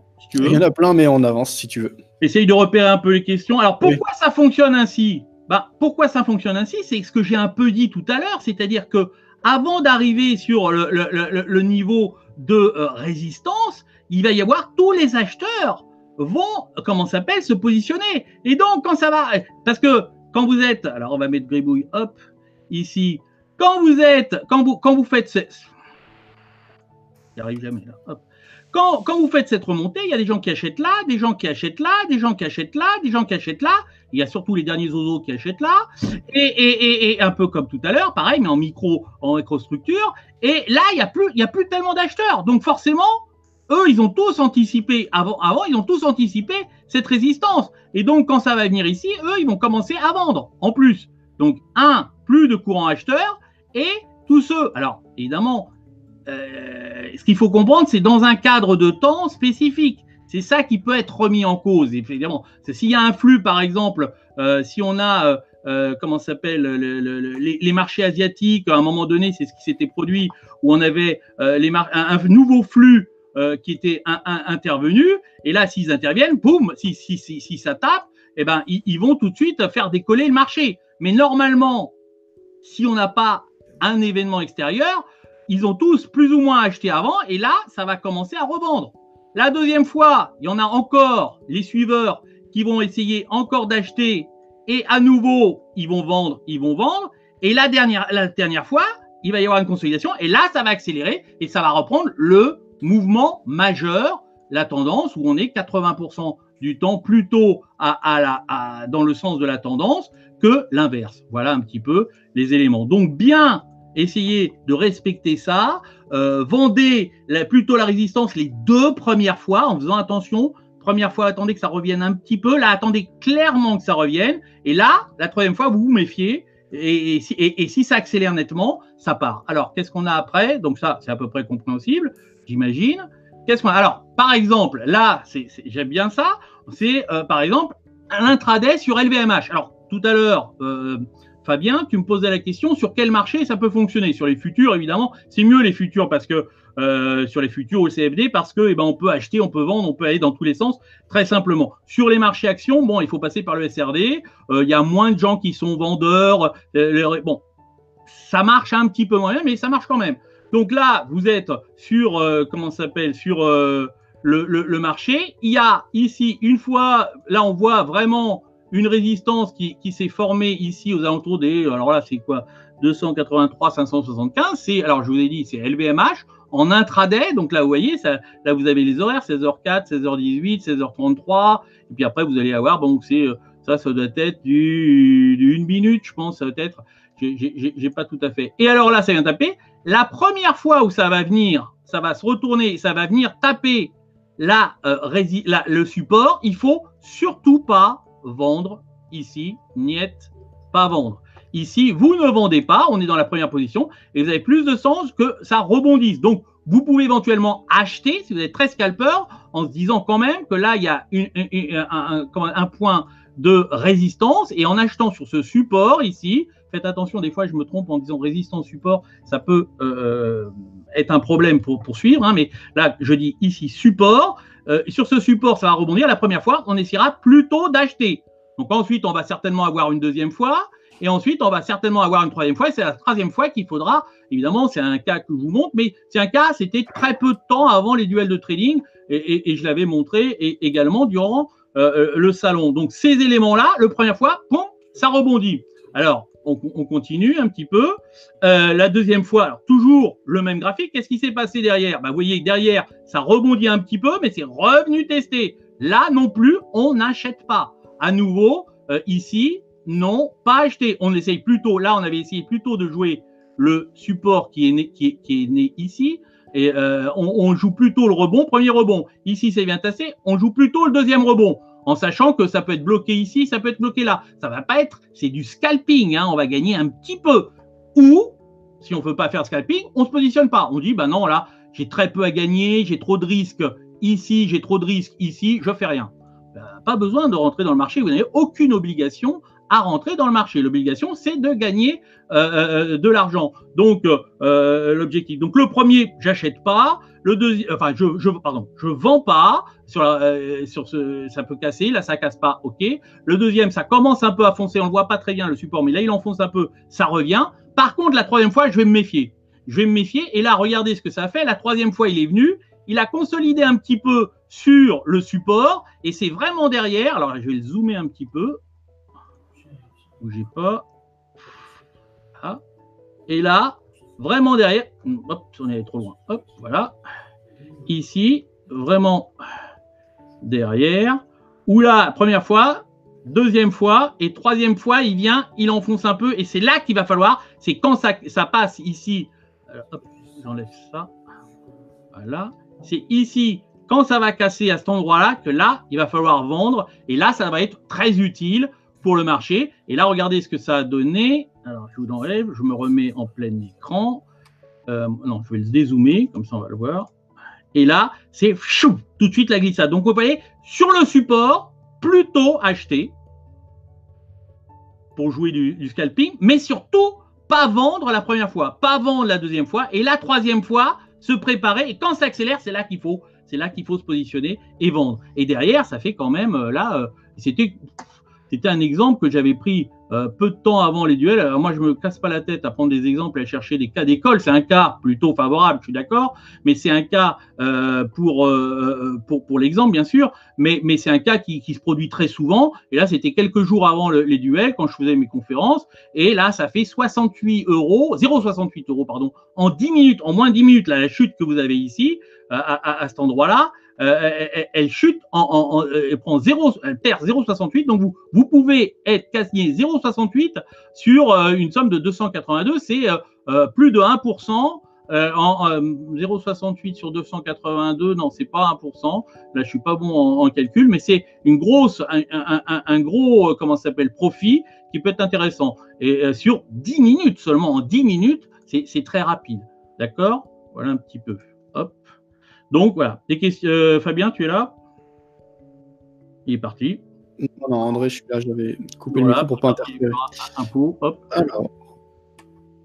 Et alors, ensuite, on va passer à, faire coïncider à la fois support-résistance, donc euh, comprendre ce que font les intervenants, et dans la tendance. Comment ça se passe dans la tendance? Donc là, on va revenir sur un autre élément. Je rappelle également que cette histoire de support-résistance, euh, j'en avais un peu parlé en septembre, mais pas beaucoup. Là, je l'ai un peu développé et je développerai encore euh, au salon d'analyse technique pour, parce qu'il y a plein d'éléments à côté. Euh, on pourrait, je ne sais pas quelles sont les questions, mais il y a des questions comme comment vous déterminez un support, comment vous déterminez une résistance, qu'est-ce que c'est qu'un support, une résistance, pas n'importe quoi. C'est pas, on trace pas des traits ou le, comme je vois des fois aussi le, le filet à papillon là, vous savez, des trucs dans tous les sens là, trucs à la, à, à, Gann. Euh, pas, pas, pas, Vincent Gann, mais euh, comment il s'appelle euh, J'ai même plus le prénom, et, et, et qui, qui, qui, trace des éléments. Quand on trace des 10 000 supports résistance, on ne peut plus les utiliser, ça ne sert plus à rien. Donc, c'est ce que j'appelle le fil à papillon. Il y, a, y a des chances qu'on ait, la bonne, qu'on ait le bon support ou la bonne résistance, mais on en a tellement qui n'ont pas fonctionné dans le tas que ça n'a pas tellement d'intérêt. Alors, justement, il y avait une question par rapport aux indicateurs. Depuis tout à l'heure, on voit vraiment des graphiques bruts. Euh, des supports résistance, donc on, trace, etc. Mais dans l'analyse technique, il y a beaucoup d'indicateurs, le RSI, stochastique, euh, MACD, etc. Est-ce que c'est quelque chose que tu utilises ou non? Toi, tu te concentres sur ce type d'analyse technique Oui et non. C'est-à-dire, ça dépend pourquoi. Euh, d'abord, analyse technique. Normalement, pour les puristes, c'est l'analyse des indicateurs techniques, c'est tout ce qui est un peu à distinguer de l'analyse graphique, qui elle est le graphique boursier.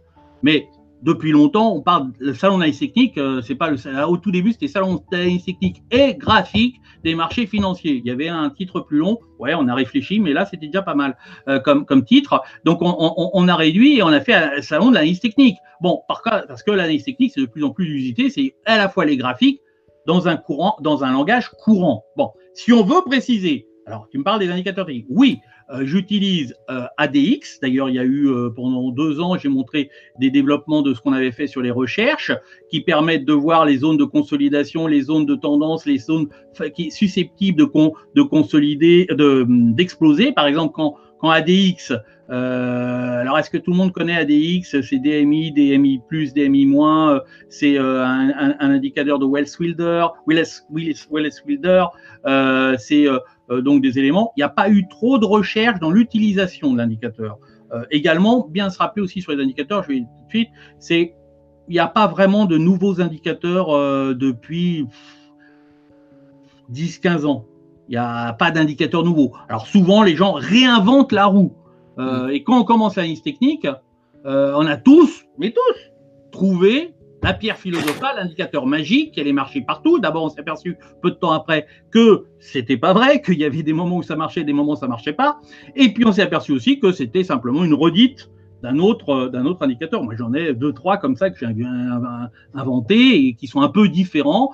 Euh, un très bon indicateur qui est dans les derniers indicateurs inventés ou créés, parce que tous les indicateurs se sont développés avec l'informatique, avec les, les, personal computers, les ordinateurs portables, les ordinateurs, pas forcément portables, et tous les ordinateurs. Et donc, les mecs pouvaient bidouiller. Il faut quand même qu'on se souvenir qu'avant, dans, dans, les années 60, 70, ou même avant, les gars, ils faisaient tout, tout à, la, à la main. Donc, euh, un indicateur qui a une fonction un peu compliquée, il fallait ou un, un gros ordinateur euh, qui n'existait pas encore. Et puis après, ça s'est développé. Donc, c'est beaucoup de trucs sont sortis entre dans les années 70. Dans les années 70. Et là, ils ont tous trouvé. Alors, c'est un mélange différents éléments. Vous prenez tout et puis vous mettez, vous mélangez, vous voyez ce que ça donne. Et alors, c'est comme une caricature qui va montrer différents points importants.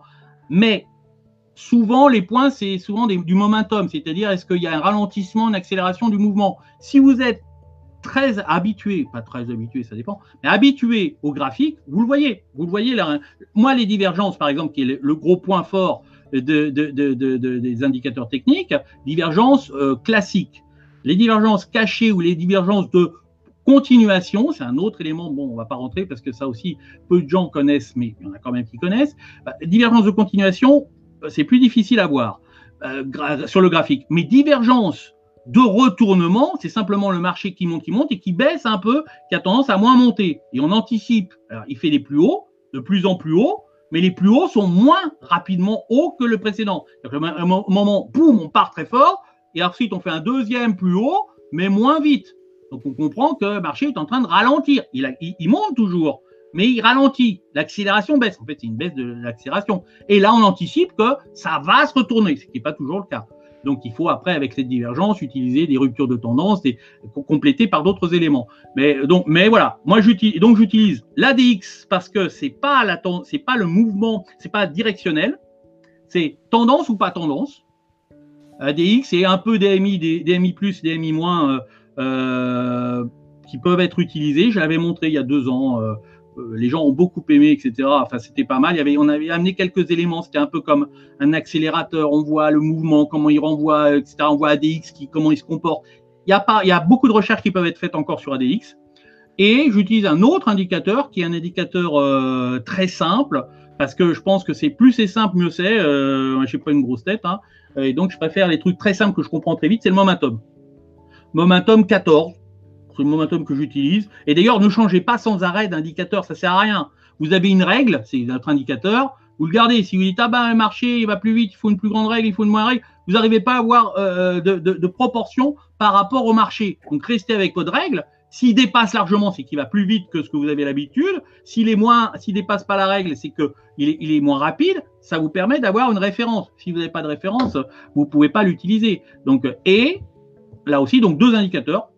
Et euh, ces deux le, le, non, mais le, je le choisis parce qu'il est simple. C'est le, cours d'aujourd'hui moins le cours de X période, de 14 périodes avant, en, en intraday, en daily, en, hebdomadaire, etc.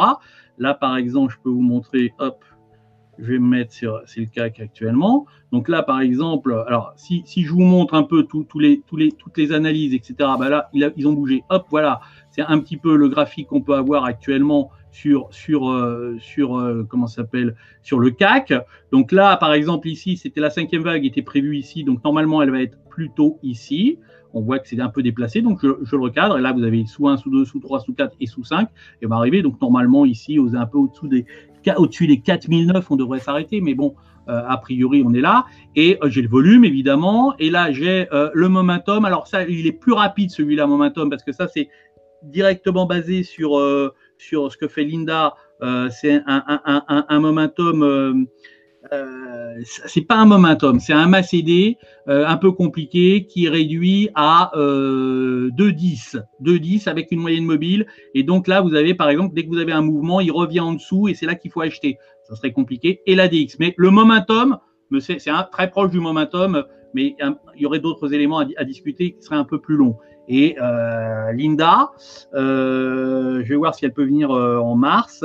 Et sinon, elle a aussi en mars, enfin 5 avril. Et il y aura aussi le, il y a aussi le fait à noter qu'elle vient de sortir un nouveau bouquin qui est, qui est, pas, mal, qui raconte un peu sa vie. C'est sans doute la personne qui m'a le plus impressionné en analyse technique et en trading, surtout en trading, et qui a fait avancer beaucoup, c'est-à-dire qu'elle a mis sur des pistes de recherche qui étaient impressionnantes. Donc elle a sorti en fait, en réalité, là, elle sort un bouquin qui est plus sa vie, donc c'est plus comme un roman, mais il y a des choses, je l'ai pas lu encore, hein. mais, mais, mais il y a des choses intéressantes, enfin d'après ce que j'en ai eu, mais c'est les sardines, ou je sais pas, le trading des sardines, ou un truc comme ça, enfin là, là, je ne l'ai pas devant les yeux là, mais euh, amusant. Et également, elle avait sorti euh, euh, Street Smart avec son prénom, c'est comment O'Connors. Il est fait venir au salon là lui aussi, mais je me souviens plus son nom, qui est aussi pas mal. Larry Connors, Larry Connors, voilà, c'est ça m'est revenu. Larry Connors, qui est pas mal, Street Smart, mais qui est vieux, hein, qui a maintenant, a le bouquin, il a plus de 20 ans, plus de 20 ans, et dedans vous avez des trucs que personne n'utilise, que personne, euh, enfin, dans le grand public, je parle. Après, les autres, ceux, qu'on ne connaît pas, on ne peut pas savoir s'ils l'utilisent ou pas, mais qu'on ne voit jamais. Et ça, ça a beaucoup donné, surtout des pistes très intéressantes, beaucoup plus que tout ce que j'ai vu par ailleurs. Vous pourriez me citer quelqu'un, etc. Euh, bon, euh, puis après, c'est on adhère, on n'adhère pas. Voilà. Ok. Alors, je, crois que j'ai trouvé le, livre dont tu parles et je vais partager le lien pour ceux qui s'intéressent. Mais c'est en anglais le, livre, hein, c'est ça Oui, bien sûr. Ouais. Ok. Pas pour en anglais d'abord. Donc, euh, ouais, bon, je vais partager le premier lien. C'est Linda. Bradford. Linda Ratchke. Linda Ratchke, R-A-S-C-H-K-E. Ouais, c'est ça. Ok, je partage le lien. D'ailleurs, un mot, euh, faire un peu de teasing euh, sur le prochain salon de l'analyse technique, puisque tu vas parler de beaucoup de choses. Il y a beaucoup de questions, on n'aura pas le temps de, toutes les traiter, etc. Mais les gens euh, pourront se rendre au salon de l'analyse technique. Ce sera le 5 avril. C'est dans un peu de temps, mais ils peuvent commencer à s'y intéresser et à se rendre sur le site. J'ai partagé le lien. on va retrouver ce type d'enseignement, André, lors, lors du salon. Oui, alors c'est plus orienté analyse technique que trading. Souvent, les gens disent ah, c'est la même chose. Non, c'est pas la même chose. Euh, on peut avoir des très bons analystes, des bons analystes techniques qui sont pas des bons traders. On peut avoir des très bons traders qui sont des piètres analystes techniques ou qui font analyse technique très basique, donc on n'apprend rien au niveau analyse technique. Et ce qui est bon, c'est d'avoir un peu les deux, euh, ou beaucoup les deux, si on peut, c'est encore mieux. Euh, et là, c'est plus prévision, analyse, stratégie, cadre pour essayer surtout trouver un cadre favorable. L'analyse technique, c'est prévision, oui, mais personne peut sérieusement prétendre prévoir l'avenir. Ça n'existe pas. Euh, la boule de cristal, c'est impossible. Et, plus c'est loin, plus ça peut être mis en question parce qu'il peut y avoir des événements qui vont intervenir et qui vont tout fausser, qui redistribuent les cartes. Donc il faut, c'est comme si on tapait dans la fourmilière, il faut euh, attendre un moment pour que les, les fourmis elles se remettent en, elles s'organisent et qu'on puisse dire bah tiens là ils vont nourrir la reine, là on peut faire des déductions. Tant qu'il n'y a pas euh, cette réorganisation, du marché, euh, tout doucement après un choc, ben, il faut attendre un petit peu, il faut attendre que ça se calme. C'est un peu aussi le bocal qu'on agite là, et on a tous les poissons, on voit plus rien. Il est où le poisson? Ben, Pareil, là, il y a un choc. Bon, et, et, et trader. Alors là, on sera plus analyste technique que trader, mais il y aura des éléments comme ça. Et il y aura plus d'une trentaine de conférences qui sont euh, toute la journée, euh, des labos, des, des, des comment ça des clubs Elliott, des ateliers, des grandes conférences, des débats. Euh, je vous en ai parlé un petit peu, mais le programme normalement devrait être euh, mis en ligne le 15 février. Donc ça, eh ben, on le fait en même temps. Et je fais pas attention parce que je bouge comme ça, là, on, va croire qu'il y a un tremblement de terre ici. Non, c'est pas, c'est pas le cas. Euh, alors, oui? Sinon, un, mot aussi à propos euh, de Lynx qui sponsorise euh, ce webinaire. Ils seront présents euh, au salon, je suppose. En tout cas, ils étaient présents lors des dernières éditions. C'est un, courtier bah, qui communique pas mal par rapport au, marché français ces derniers temps et qui propose une large panoplie de, produits. Bah, ça va des, actions aux futurs, aux, aux options listées, etc. toi, tu as parlé là des actions, des, des CFD, des futurs. Est-ce que les options, c'est quelque chose que tu utilises? Euh, ça, permet de travailler le marché vraiment différemment. C'est pas que je connais pas parce que les options, il faut connaître un petit peu. Mais on déplace un peu le problème. La plupart du temps, alors à la fois, ça permet des, stratégies plus fines. Euh, donc ça, c'est intéressant. Ça permet aussi de vendre de la valeur temps, d'en acheter ou d'en vendre de la valeur temps. Ce qu'on ne peut pas faire sur l'action. Vous pouvez avoir raison euh, sur le mouvement et perdre de l'argent si vous n'avez pas à la fois anticipé. Parce que quand vous jouez les options, vous jouez sur euh, cinq ou six critères.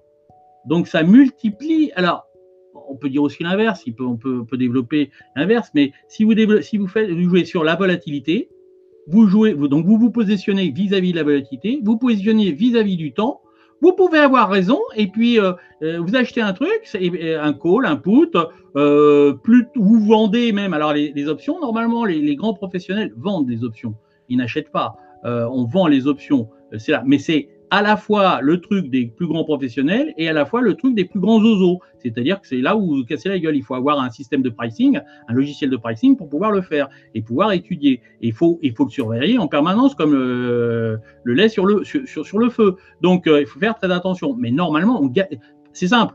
Les, les options, c'est comme une assurance. C'est comme une assurance. Dans l'assurance, qui c'est qui gagne de l'argent? Les assurés? Ou les assureurs Assureurs, à 100%. Ah voilà, c'est pas, c'est un peu comme à Las Vegas quand vous allez à Las Vegas. Qui c'est qui gagne de l'argent? Les joueurs ou les casinos? Bah, Il n'y a qu'à voir euh, les hôtels que les gars se payent et on sait, on sait qui c'est qui gagne de l'argent. Bon, alors après, ça ne veut pas dire qu'il ne faut pas s'assurer. Euh, c'est simplement, on est, c'est pour avoir l'esprit tranquille. Puis on fait pas que de la, on fait, c'est plein d'assurés qui gagnent, qui, enrichissent quelques gros assureurs. Voilà. Mais euh, et ben là, les options c'est un peu pareil. Les options c'est comme une assurance. Là où vous gagnez de l'argent, c'est en vendant des options. Normalement, c'est plutôt en vendant des options. Mais il faut faire très attention. Il faut le surveiller. C'est pas faut pas non plus imaginer que c'est euh, mortel. Ça peut le devenir, mais il faut faire attention. Et euh, mais c'est là que vous, avez non ça, je sais que c'est très discuté, tout le monde n'est pas d'accord avec moi, mais normalement vous avez euh, deux chances en achetant une option, vous avez deux chances sur trois de perdre de l'argent en achetant une option. Et à l'inverse, quand vous vendez une option, vous avez deux chances sur trois de gagner. Donc vous augmentez. Mais par contre, quand vous, quand, vous gagnez, vous gagnez beaucoup. Et quand vous perdez, vous faites arracher la tête sur les options. Donc il euh, faut quand même remettre les choses au point. Il faut faire attention.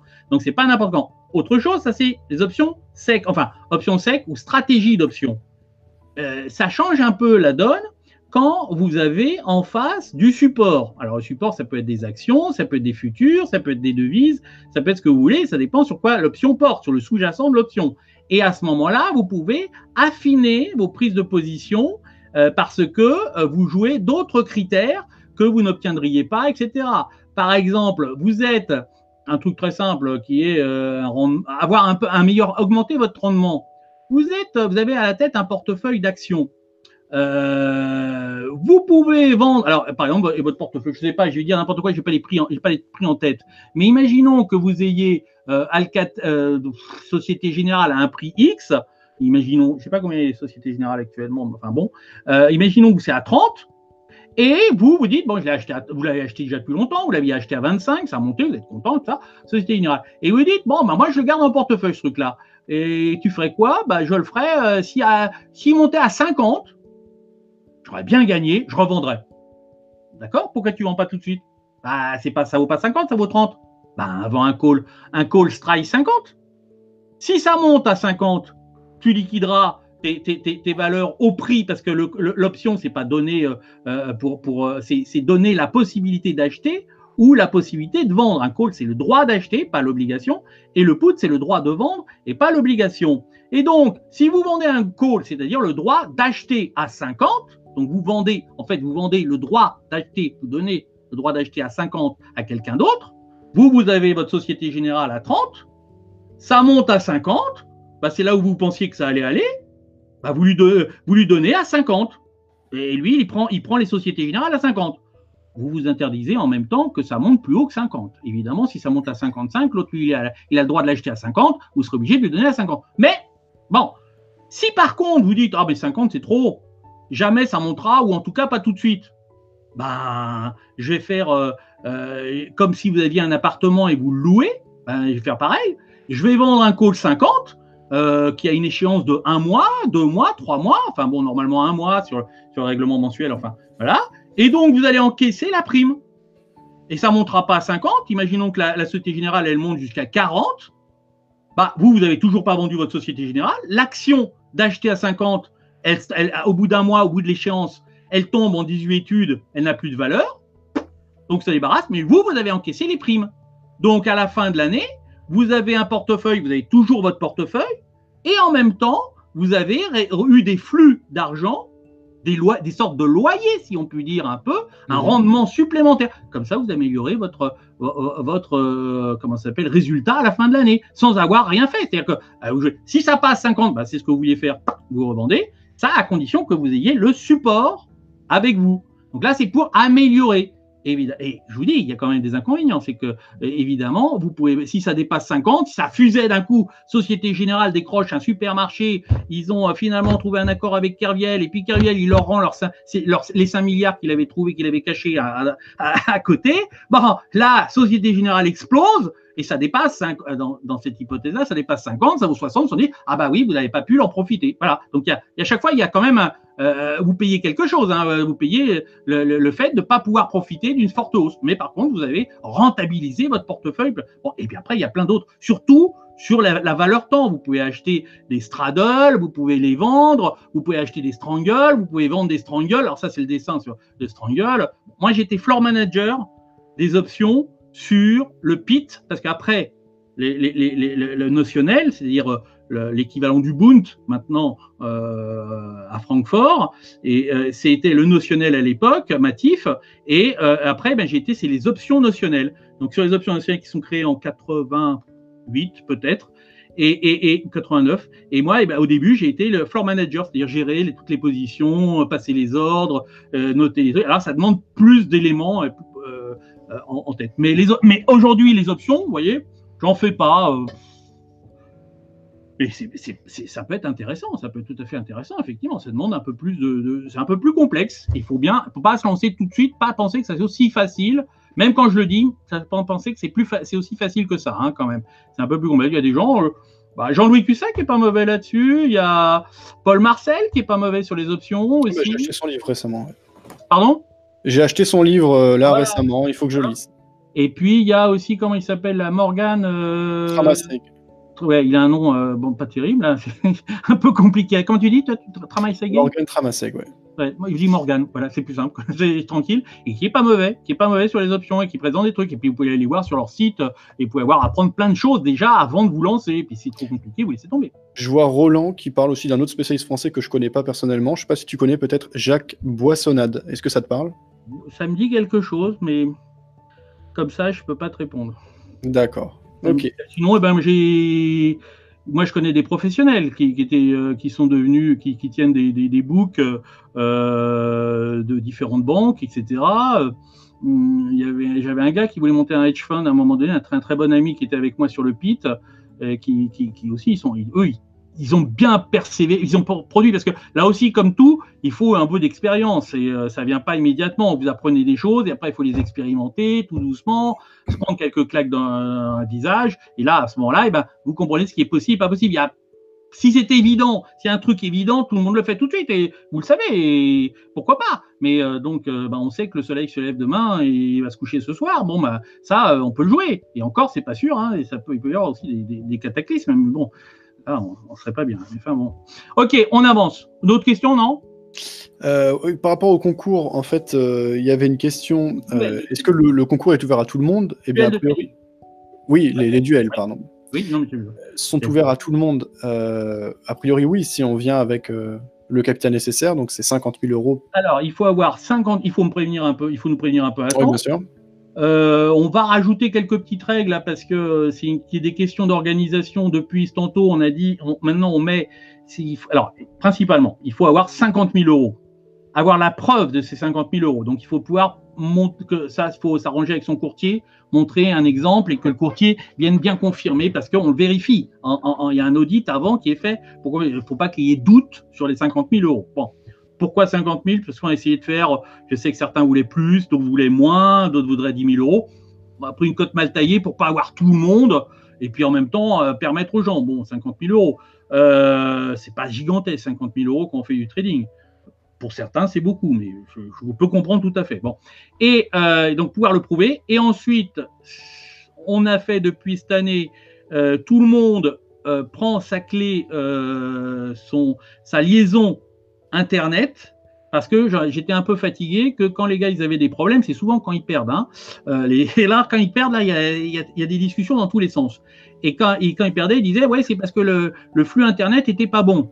C'est parce que c'est André, ton organisation du salon est pas bonne, etc. Alors que le flux il marche toujours. Mais pour éviter toute discussion, maintenant on dit vous avez votre propre flux, vous avez votre propre clé 4G et vous connectez. Donc c'est votre ordinateur, votre logiciel, euh, vous avez juste le euh, arbitre qui surveille. Et là aussi, au niveau arbitre, comme c'est un truc bénévole, les gens le font euh, pour, faire plaisir, parce que le, salon, faut comprendre que ça gagne rien. Hein, c'est vraiment, c'est pas ça l'objectif. Ça permet de, développer, de rencontrer des gens, etc. Oui, mais par contre, dans le salon, donc c'est très cher. Tout ça, c'est très, très, très cher. Donc, les, les, les arbitres sont bénévoles et on en manque souvent beaucoup. On manque d'arbitres, très, très souvent. Donc, euh, ils, font plusieurs, traders en même temps. Et euh, euh, ce qu'on va certainement demander cette année, c'est que chaque trader amène un arbitre qui, évidemment, ne l'arbitrera pas lui, il arbitrera d'autres. Mais ça permettra comme ça d'avoir une, une, série d'arbitres plus pour pouvoir encore mieux contrôler de près toutes les, euh, positions, etc. On est vraiment très, euh, euh, c'est vraiment la police. Hein, là, on regarde vraiment très très très très serré pour qu'il n'y ait pas de soucis. On regarde combien il a avant, combien il a après, est-ce qu'il a passé la position, à quel moment il passe la position. On la marque sur le paperboard derrière pour que. Et ça, alors si le gars a 50 000, il peut le montrer. Il est respectueux du règlement. Le règlement, il peut se trouver sur le site. Hein. Il n'y a, rien de particulier puisqu'il y a trois rounds. Alors ça a changé euh, selon les années. À une époque, c'était, il y avait 16, à chaque fois on divisait par deux le nombre. Donc il y avait 16, 8, 4, 2. Et évidemment, euh, ce qui se passait, c'était que euh, nous, on faisait venir des, traders de, Hongrie, de Grèce, d'Angleterre, d'Allemagne, ça, ça va encore, d'Américains, d'Américains, pardon. Et quand ils venaient, ils perdaient déjà le premier tour. Donc à la fin, ça réduisait. Donc là, ils faisaient un tour d'une heure, terminé, plus rien, il n'y a rien à voir. Un, il n'était pas content. Moi, j'étais un peu mécontent parce que je lui avais payé euh, des fois l'avion et, l'hôtel, et donc euh, ça me coûtait cher. Donc je préférais. Donc aujourd'hui, à la fois pour que euh, y ait moins de, crispation au niveau des traders, et également parce que tout le monde évidemment faisait des futurs. Hein, il n'y a, y a, pas de, pas photo au milieu. Hein, et la plupart, quasiment la plupart, faisaient des futurs. depuis ce tantôt, maintenant, on fait plus de CFD d'ailleurs. Et, mais euh, par exemple, même le Forex, on avait fait des duels sur Forex, tout le monde faisait des futurs. Personne faisait du, spot. Euh, parce que c'est plus contrôlé, parce qu'ils sont plus certains, parce que surtout sur le carnet, alors carnet d'ordre, si vous voulez faire du forex, vous êtes obligé de passer par le, futur, parce qu'il n'y a que sur futur que vous avez le carnet d'ordre. Sur un marché gré à gré, vous n'avez pas le carnet d'ordre, vous avez un carnet d'ordre qui, est litigieux. Bon, et normalement vous n'en avez pas. Et, donc maintenant, on fait trois rounds. Un round, alors l'ordre n'est pas forcément le même parce que on m'a contesté l'ordre, mais il y aura un, round action, un round forex et un round indice ou futur, c'est-à-dire tout le reste. Euh, je dirais qui n'est pas ni du, les devises ni des actions. Le premier, les actions, c'est euh, vous positionnez sur Alcatel, vous positionnez sur LVMH. Moi, j'aime bien LVMH parce que ça bouge bien. Euh, sur du scalping, on peut faire des trucs. Parce que si, si le truc est très petit, ça bouge pas assez. enfin, Bon, c'est un peu plus compliqué, mais euh, sur les actions. Et les actions, on, l'avait, on, avait, on avait dû commencer par le forex. Et les actions, il vaut mieux. Alors surtout pour les, il y a des, il y a des, des, traders qui sont désavantagés à certains moments de la journée. Évidemment, le trader américain qui arrive sur les actions euh, avant 15 heures à Paris, il peut, peut rien faire. Il a intérêt à connaître les actions euh, françaises ou européennes éventuellement. Il peut faire toutes les actions. Et donc, Rob Hoffman m'avait dit Ah ouais, il préférait que ça soit carrément même tout de suite à l'ouverture des actions, ce qu'on avait fait euh, l'année d'avant, parce qu'il y a plus de volatilité, que même là, il peut se lancer et faire des trucs sur des, valeurs françaises. Donc certainement cette année, on passera d'abord action franc, euh, action. Il peut faire ce qu'il veut, hein, n'importe quel, quel titre euh, action et puis ça. Voilà. Donc ça, c'est les, règlements. C'est accepter de pouvoir faire les, trois marchés. Si on veut concourir, on peut alors, si on n'est pas capable de, faire des actions où on, est très fort sur un marché et que les autres, on ne peut pas le faire, ben, il faut, si on veut concourir, à chaque fois, il y a un trophée pour chaque round, le meilleur euh, trader action, le meilleur trader forex, le meilleur trader futur ou indice, enfin gros. Et, il y a une étoile du cristal qui est la plus gros, celui qui fait le meilleur résultat, les trois, rounds confondus. Si vous ne traitez pas pendant un round, vous ne pouvez pas concourir pour l'étoile de cristal. Donc ce qu'on dit, c'est que vous pouvez faire un petit échange, un, aller-retour de rien du tout, c'est pas grave. Ce qui est intéressant, à mon avis, dans ces duels, c'est comme c'est vraiment concret, la réalité, vous voyez ce dont les traders sont capables. Et là, il y a peut-être des gens qui vont déchanter. Parce que je vois beaucoup de choses sur les réseaux, sur les Twitter, sur les machins. Ouais, j'ai fait 20 000 euros dans la journée avec trois fois rien d'argent. Ouais. Pipo, euh, moi ça me gêne pas s'il veut s'amuser, s'il gagne les mégalos, c'est bon, il se prend la tête, il veut tortiller du cul comme il dit, mais enfin faut pas le dire. Bon, euh, il, veut se montrer, hop, je suis là. Après tout, c'est son problème. Là, c'est réel. Et là, on voit la différence. Et là, vous allez voir, le, le meilleur que j'ai vu de tout temps, c'était Rob Hoffman, qui a gagné d'ailleurs quatre fois l'étoile de cristal, euh, dont on a réduit aussi l'effet de levier parce qu'il y avait des gens qui contestaient, qui disaient oui, il a trop, il a un, il a un courtier qui lui permet d'effet de levier. Donc tout est contrôlé. On donne les mêmes armes pour tout le monde. C'est comme si, euh, au, comment s'appelle, en F1, ils avaient toute la, tous la même bagnole au départ. Là, ils ont tous les mêmes, les mêmes possibilités, pas plus, pas moins.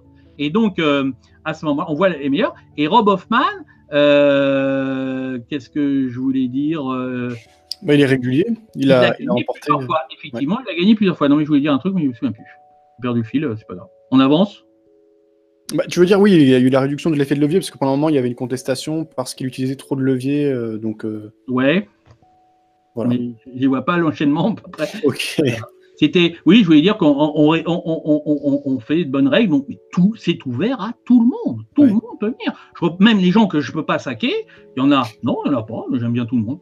Mais et, s'il y a des gens que je pouvais pas, qui me disent, ah ben, je veux le faire, etc. Alors, vaut mieux arriver plutôt assez tôt, parce que je veux pas non plus, si je mettais 50 traders, euh, ça demande une organisation, des tables de partout, des écrans, euh, pour essayer de reproduire. On essaye de rester dans des normes possibles.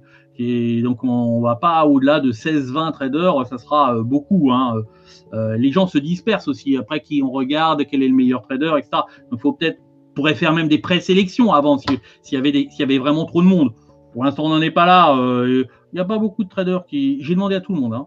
Euh, donc, euh, s'il y a quelqu'un qui me dit Ah, mais moi, euh, il m'a pas demandé, c'est pour ça que j'y vais pas, sinon j'y viens tout de suite. Alors, soit c'est un, indépendant, un particulier que je connais pas, évidemment, mais, mais, mais tous les professionnels que vous connaissez, j'aurais demandé à tous.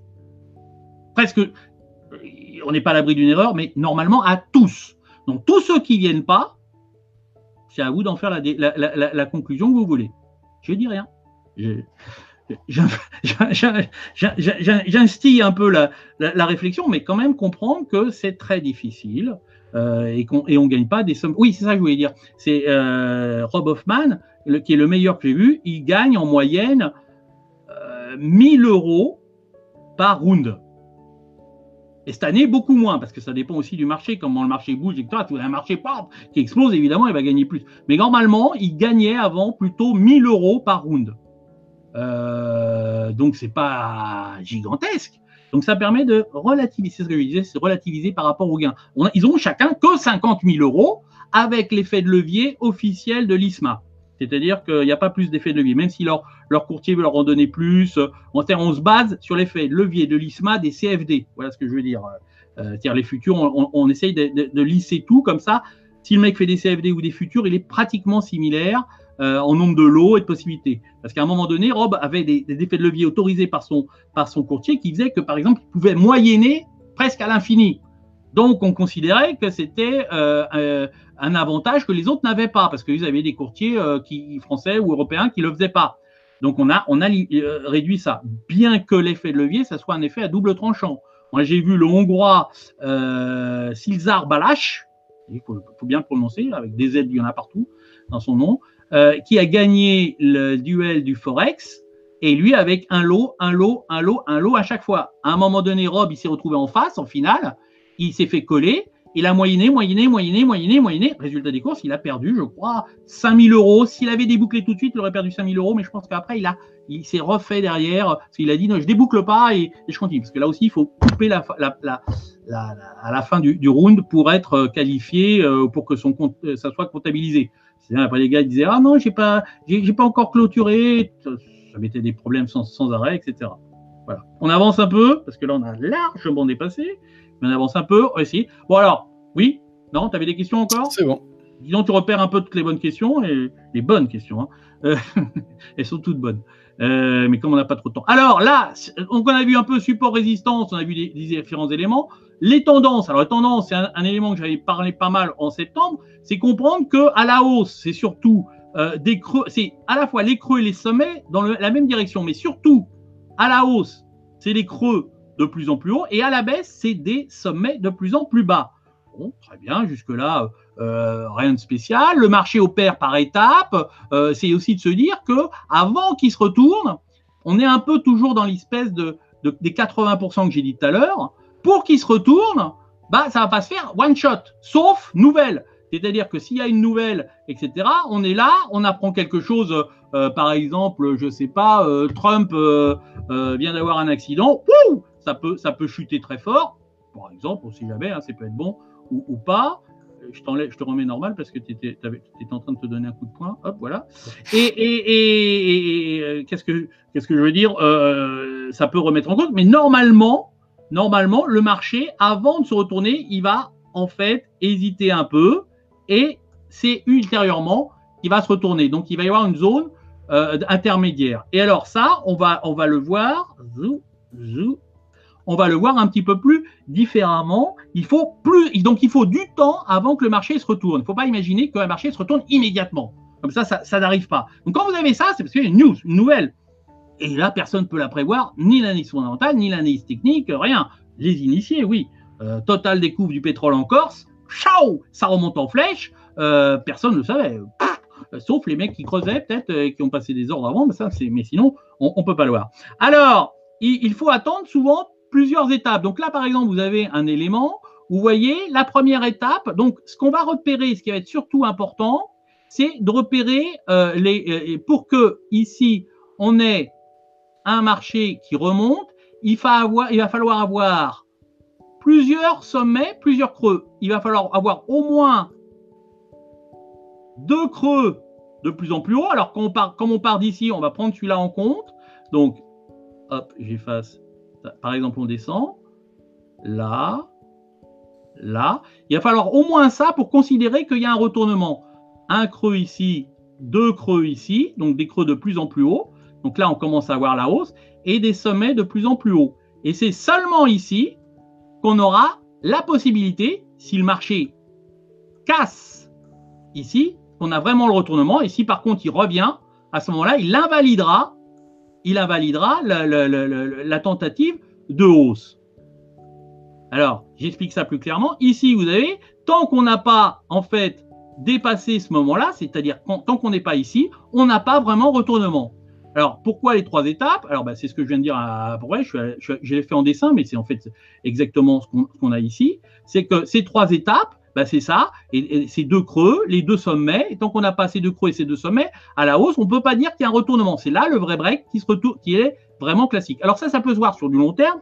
Là d'ailleurs, c'est un marché, c'est de l'hebdomadaire, vous voyez, un graphique hebdomadaire. Ça pourrait être du graphique 5 minutes, ça pourrait être graphique 1 minute. Tout à l'heure, quand je t'ai dit, c'est pareil. Mais d'abord, toutes les actifs, c'est pareil. Plus on descend, néanmoins, plus il va y avoir du bruit.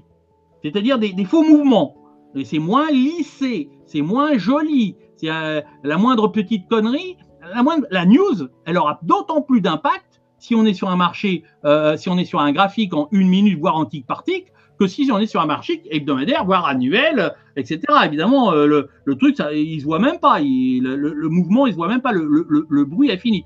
Donc là, c'est sur de l'hebdomadaire, mais ça pourrait être sur, d'une minute, pareil, excepté que c'est, il faut faire attention au bruit.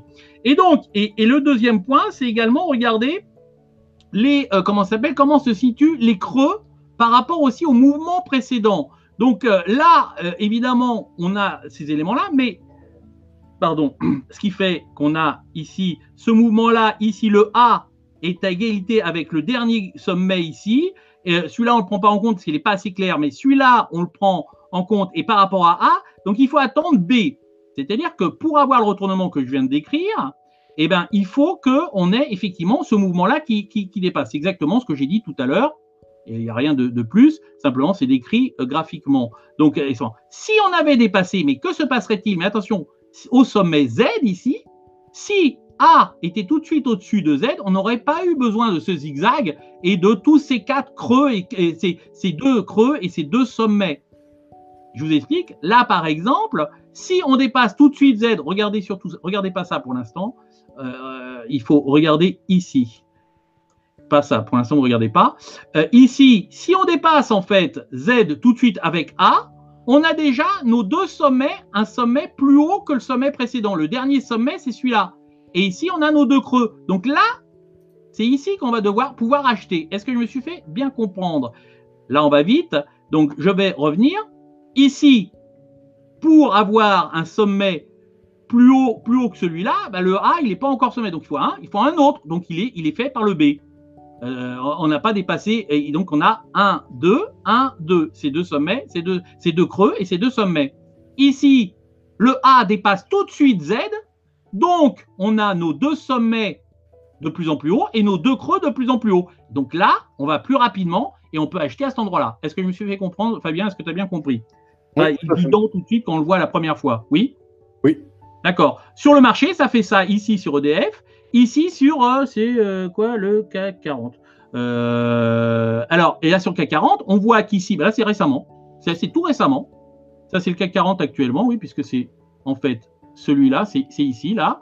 Et on revient, hop, ici. Et on a, alors A, A1, 2, c'est pas des vagues d'Eliott, hein, c'est pour les signifier. Ici, on a le deuxième sommet, et plus haut que le premier. Le dernier sommet dessiné par le marché par le graphique, le premier sommet, c'est celui-là, le deuxième sommet, c'est celui-là, et ici, le premier creux, c'est celui-là, et le deuxième creux, c'est celui-là. Donc ici, quand on casse ici, c'est là qu'on achète.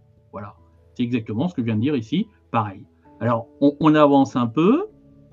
Si vous avez des questions là-dessus, c'est assez simple, etc. Ça, c'est pour définir le retournement de tendance. Donc, le retournement de tendance, il faut alors à la hausse, c'est la même chose à la baisse, hein. pourrais vous montrer aussi la baisse, etc. Mais on parle de la même chose. C'est deux creux de plus en un creux, deux creux dans, le mouvement, c'est-à-dire un, deux et le deuxième creux plus haut que le premier, et pareil pour le sommet, un, deux avec un deuxième sommet plus haut que le précédent. Donc si on a ça, on se trouve dans une configuration favorable de retournement. Avant, on l'a pas. Alors c'est pour ça que quand on est ici, il faut attendre deux sommets ici, ici. Et celui-là, on ne peut pas le prendre en compte parce qu'il est trop proche de celui-là. Mais si on l'a directement ici, comme, comme il dépasse Z, à ce moment-là, il est plus haut tout de suite. Donc, il faut faire attention, des fois, prendre en compte le mouvement précédent, celui de baisse, pour voir où est le dernier sommet. Oui, ça va? Mhm. D'accord. Alors, ça, c'est pas mal. Ce que je viens de vous dire, c'est pas mal. Ça marche bien. Ça permet, mais c'est vrai que c'est plus, je dirais, d'un niveau alors je l'avais dit tout à l'heure, stratégique. Ça veut dire que c'est plus la configuration de terrain. Prendre position ici et acheter à cet endroit-là, c'est quand même, moi je trouve, un peu téméraire. Également, euh, ici, si prendre position et, hop, et acheter ici, c'est un peu téméraire. Mais globalement, ça vous place, ça vous place dans un retournement de tendance. Donc, OK, vous comprenez. Ou une poursuite de la tendance. Poursuite de la tendance, il faut que vous ayez les deux sommets, les, deux creux, les deux sommets. Soit comme ça, soit comme ça. Et là où ça marche le mieux, ben, c'est là que c'est magique. Et là, vous pouvez tous arriver pour regarder euh, euh, le webinaire, parce que là, c'est intéressant. C'est quand ça s'invalide. Ah, c'est souvent ça hein, sur l'analyse technique. Pourquoi? Parce que je pense, pourquoi c'est dû? J'avais fait une conférence en, 2001. Ils n'étaient pas nés, euh, personne, et, où j'expliquais que c'était ce que j'appelle le contre-pied, c'est-à-dire la tête-épaule. Vous avez la tête-épaule, quand on casse la neckline, donc euh, en fait, euh, vous avez une. Je vais la dessiner comme ça rapidement. Vous avez la tête-épaule, ici, tac, tac, tac, et ici, quand ça va casser, tout le monde va vendre ici. Eh bien, c'est ne pas faire ça. En réalité, c'est ne pas faire ça. C'est jouer le contre-pied. Et là, on va se mettre en couleur rouge. Et je vais comprendre, si ça casse, vous ne vendez pas à découvert, mais vous attendez. Et si ça remonte, ça remonte, ça remonte, au moment de soit ça dépasse la moitié de l'épaule, soit le sommet de l'épaule, qui sont en fait les deux points d'invalidation qu'on peut utiliser sur la tête-épaule. Et là, c'est là que vous allez acheter 1 ou 2, c'est là que vous allez essayer de vous positionner. En réalité, ce qu'on fait, c'est profiter. Euh, si je dis ça, je vais me faire tomber, on va me tomber dessus. Euh, profiter du malheur des autres, mais c'est vrai, c'est ça. Et profiter du fait que les gens sont collés parce qu'ils ont vendu le, point, le signal tarte à la crème, je dirais, qui est le signal classique de la tête-épaule. Et en fait, on joue le contre-pied, ça marche, ça baisse, par exemple la tête-épaule. Ils vendent la neckline, ça baisse, ça part. Vous n'êtes pas dans le marché, pas grave. Il y, aura, il y a, d'autres jours, on n'y est pas. En revanche, tout le monde a fait ça et il n'y a pas de vraie raison pour que, pas de raison fondamentale, pas de raison solide derrière ce mouvement et qu'en fait, c'est tout le monde a joué la tête-épaule parce que tout le monde voit la tête-épaule. Et si tout le monde voit la tête-épaule, ils vont vendre sur la tête-épaule. Mais après, ça baissera plus. C'est pareil que tout à l'heure, euh, euh, il y a, euh, comme s'appelle, un surconsensus. Il n'y a plus personne pour vendre. Toutes les mains faibles ont vendu, mais il n'y avait pas de raison. Ils ont vendu parce que, par mimétisme. D'où le fait que l'auto, le fonctionnement auto-similaire, enfin, par similitude, par copie du marché, self-professing de, des signaux, moi, je le remets en doute. Ça marche des fois, mais quand c'est trop self-professing, il faut pas le suivre. C'est-à-dire que quand trop de gens vous parlent d'un support, d'une résistance ou d'une, comment s'appelle, d'une tête-épaule, il faut pas, il faut pas la, il faut pas la jouer. Il faut pas jouer le signal. Il faut plutôt jouer le contre-pied. Le contre-pied se produit quand derrière, finalement, ça baisse pas et ça remonte, ça remonte, ça remonte, ça remonte. Et à un moment donné, on touche les points où la plupart des points d'invalidation, des stop-loss, sont placés. Moi, c'est en, 2000, on m'appelait Monsieur Stop Loss parce qu'à l'époque, personne n'utilisait les stop loss et je disais partout dans mes séminaires, il faut, il faut, il faut, faut absolument mettre des stop loss. Il faut mettre des stop loss, mais faire attention. Bon, effectivement, stop loss, ça va, ça, ça, ça va vous, euh, vous comment s'appelle, euh, vous permettre de euh, limiter la casse, de couper l'hémorragie. On est, on est d'accord là-dessus. Mais il faut bien comprendre que beaucoup de gens repèrent les endroits où vous placez les stop loss et beaucoup vont dire attention, euh, si vous vous placez là, il y a peut-être des gens qui vont vous pousser pour essayer de jouer le stop loss et vous coller. C'est-à-dire qu'à un moment, là, vous aviez vendu à découvert ou en VAD, en règlement mensuel. Ça, vous placez votre stop loss. Vous dites, ah bah, si ça remonte au-dessus du sommet de l'épaule droite, je vais stopper, donc je vais racheter. Et là, il y a des petits malins comme moi, je dirais, ça, je pas jouer au malin, mais dire que si ça casse, à ce moment-là, c'est là, qu'il faut se positionner à l'achat, parce que le flux des racheteurs, des rachats de stop, c'est là qui va, créer un flux favorable et qui va décoller. D'abord, l'invalidation de l'épaule, la tête-épaule, c'est-à-dire qu'elle n'était pas valable, il n'y avait pas de raison pour que ça baisse. Et là, donc, le marché est donc plutôt haussier, dans, la, configuration, l'hypothèse qu'on a fixée. Et si ça casse, tous les mecs qui vont couper, ah, ta, ta, on coupe, c'est mortel, euh, arrêtez, allez, allô, euh, sors-moi de là, c'est une erreur, et donc, ça va susciter un mouvement. Et nous, c'est là qu'on va profiter pour prendre position. Donc ça, c'est ce que j'appelais contre-pied. Ça, ça, je dis, j'ai fait ça, cette conférence-là, je l'ai fait en 2001 au Salon d'analyse technique. Bon, donc, euh, et après, ça s'est développé, c'est tiré aussi ben, beaucoup de trucs de Linda euh, qui vont un peu. Il y a aussi Larry Williams qui a un truc qui s'appelle le Oops.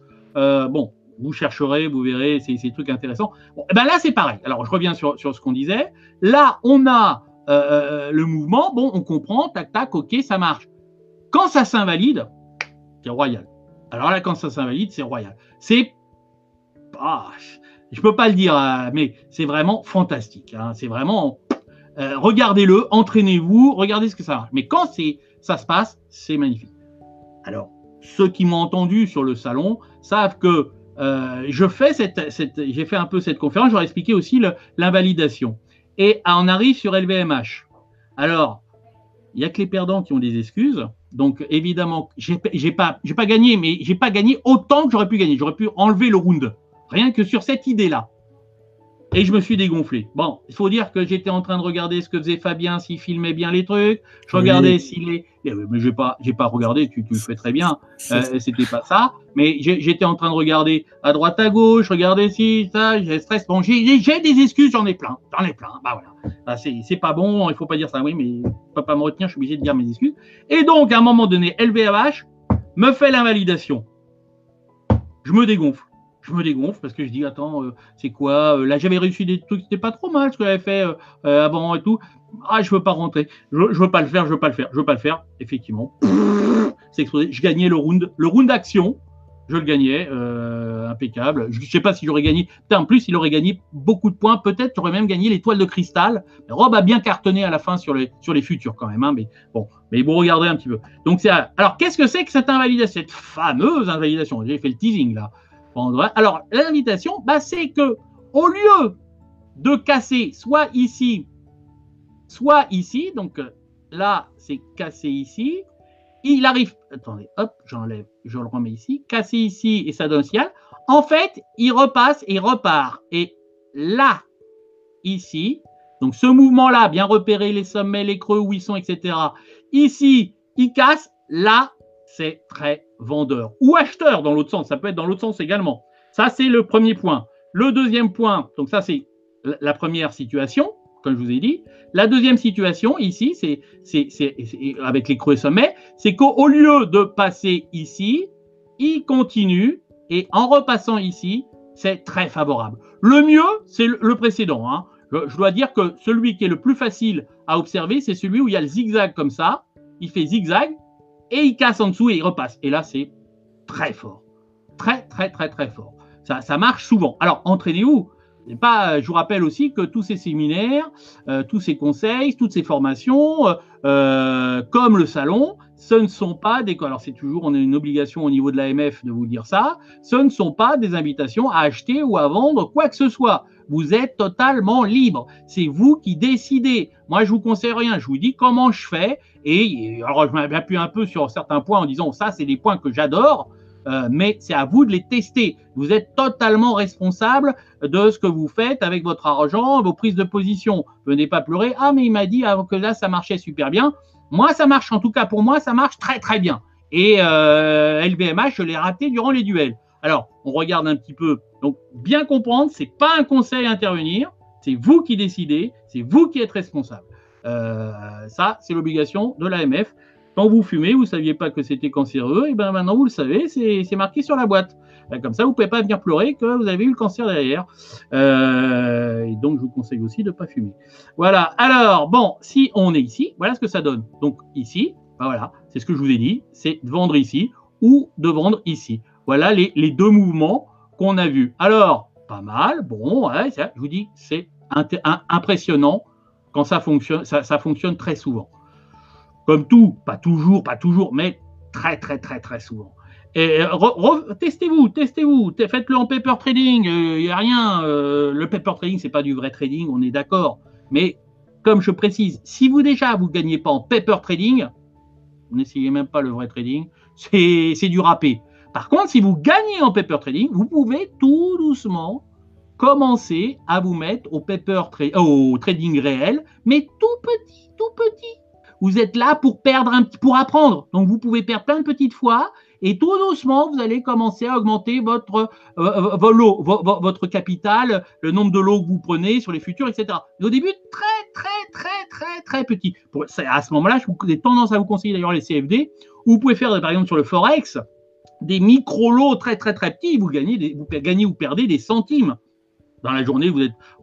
alors vous, et vous mettez dans l'hypothèse où c'était beaucoup d'argent. Ah, j'ai gagné, la, fierté d'avoir gagné, ou merde, j'ai perdu, pourquoi ça va Et, vous n'avez rien, perdu, vous avez perdu un centime, un euro dans la journée. Ça, c'est pas grave. Donc là, vous pouvez vraiment vous entraîner. Donc ça, c'est intéressant.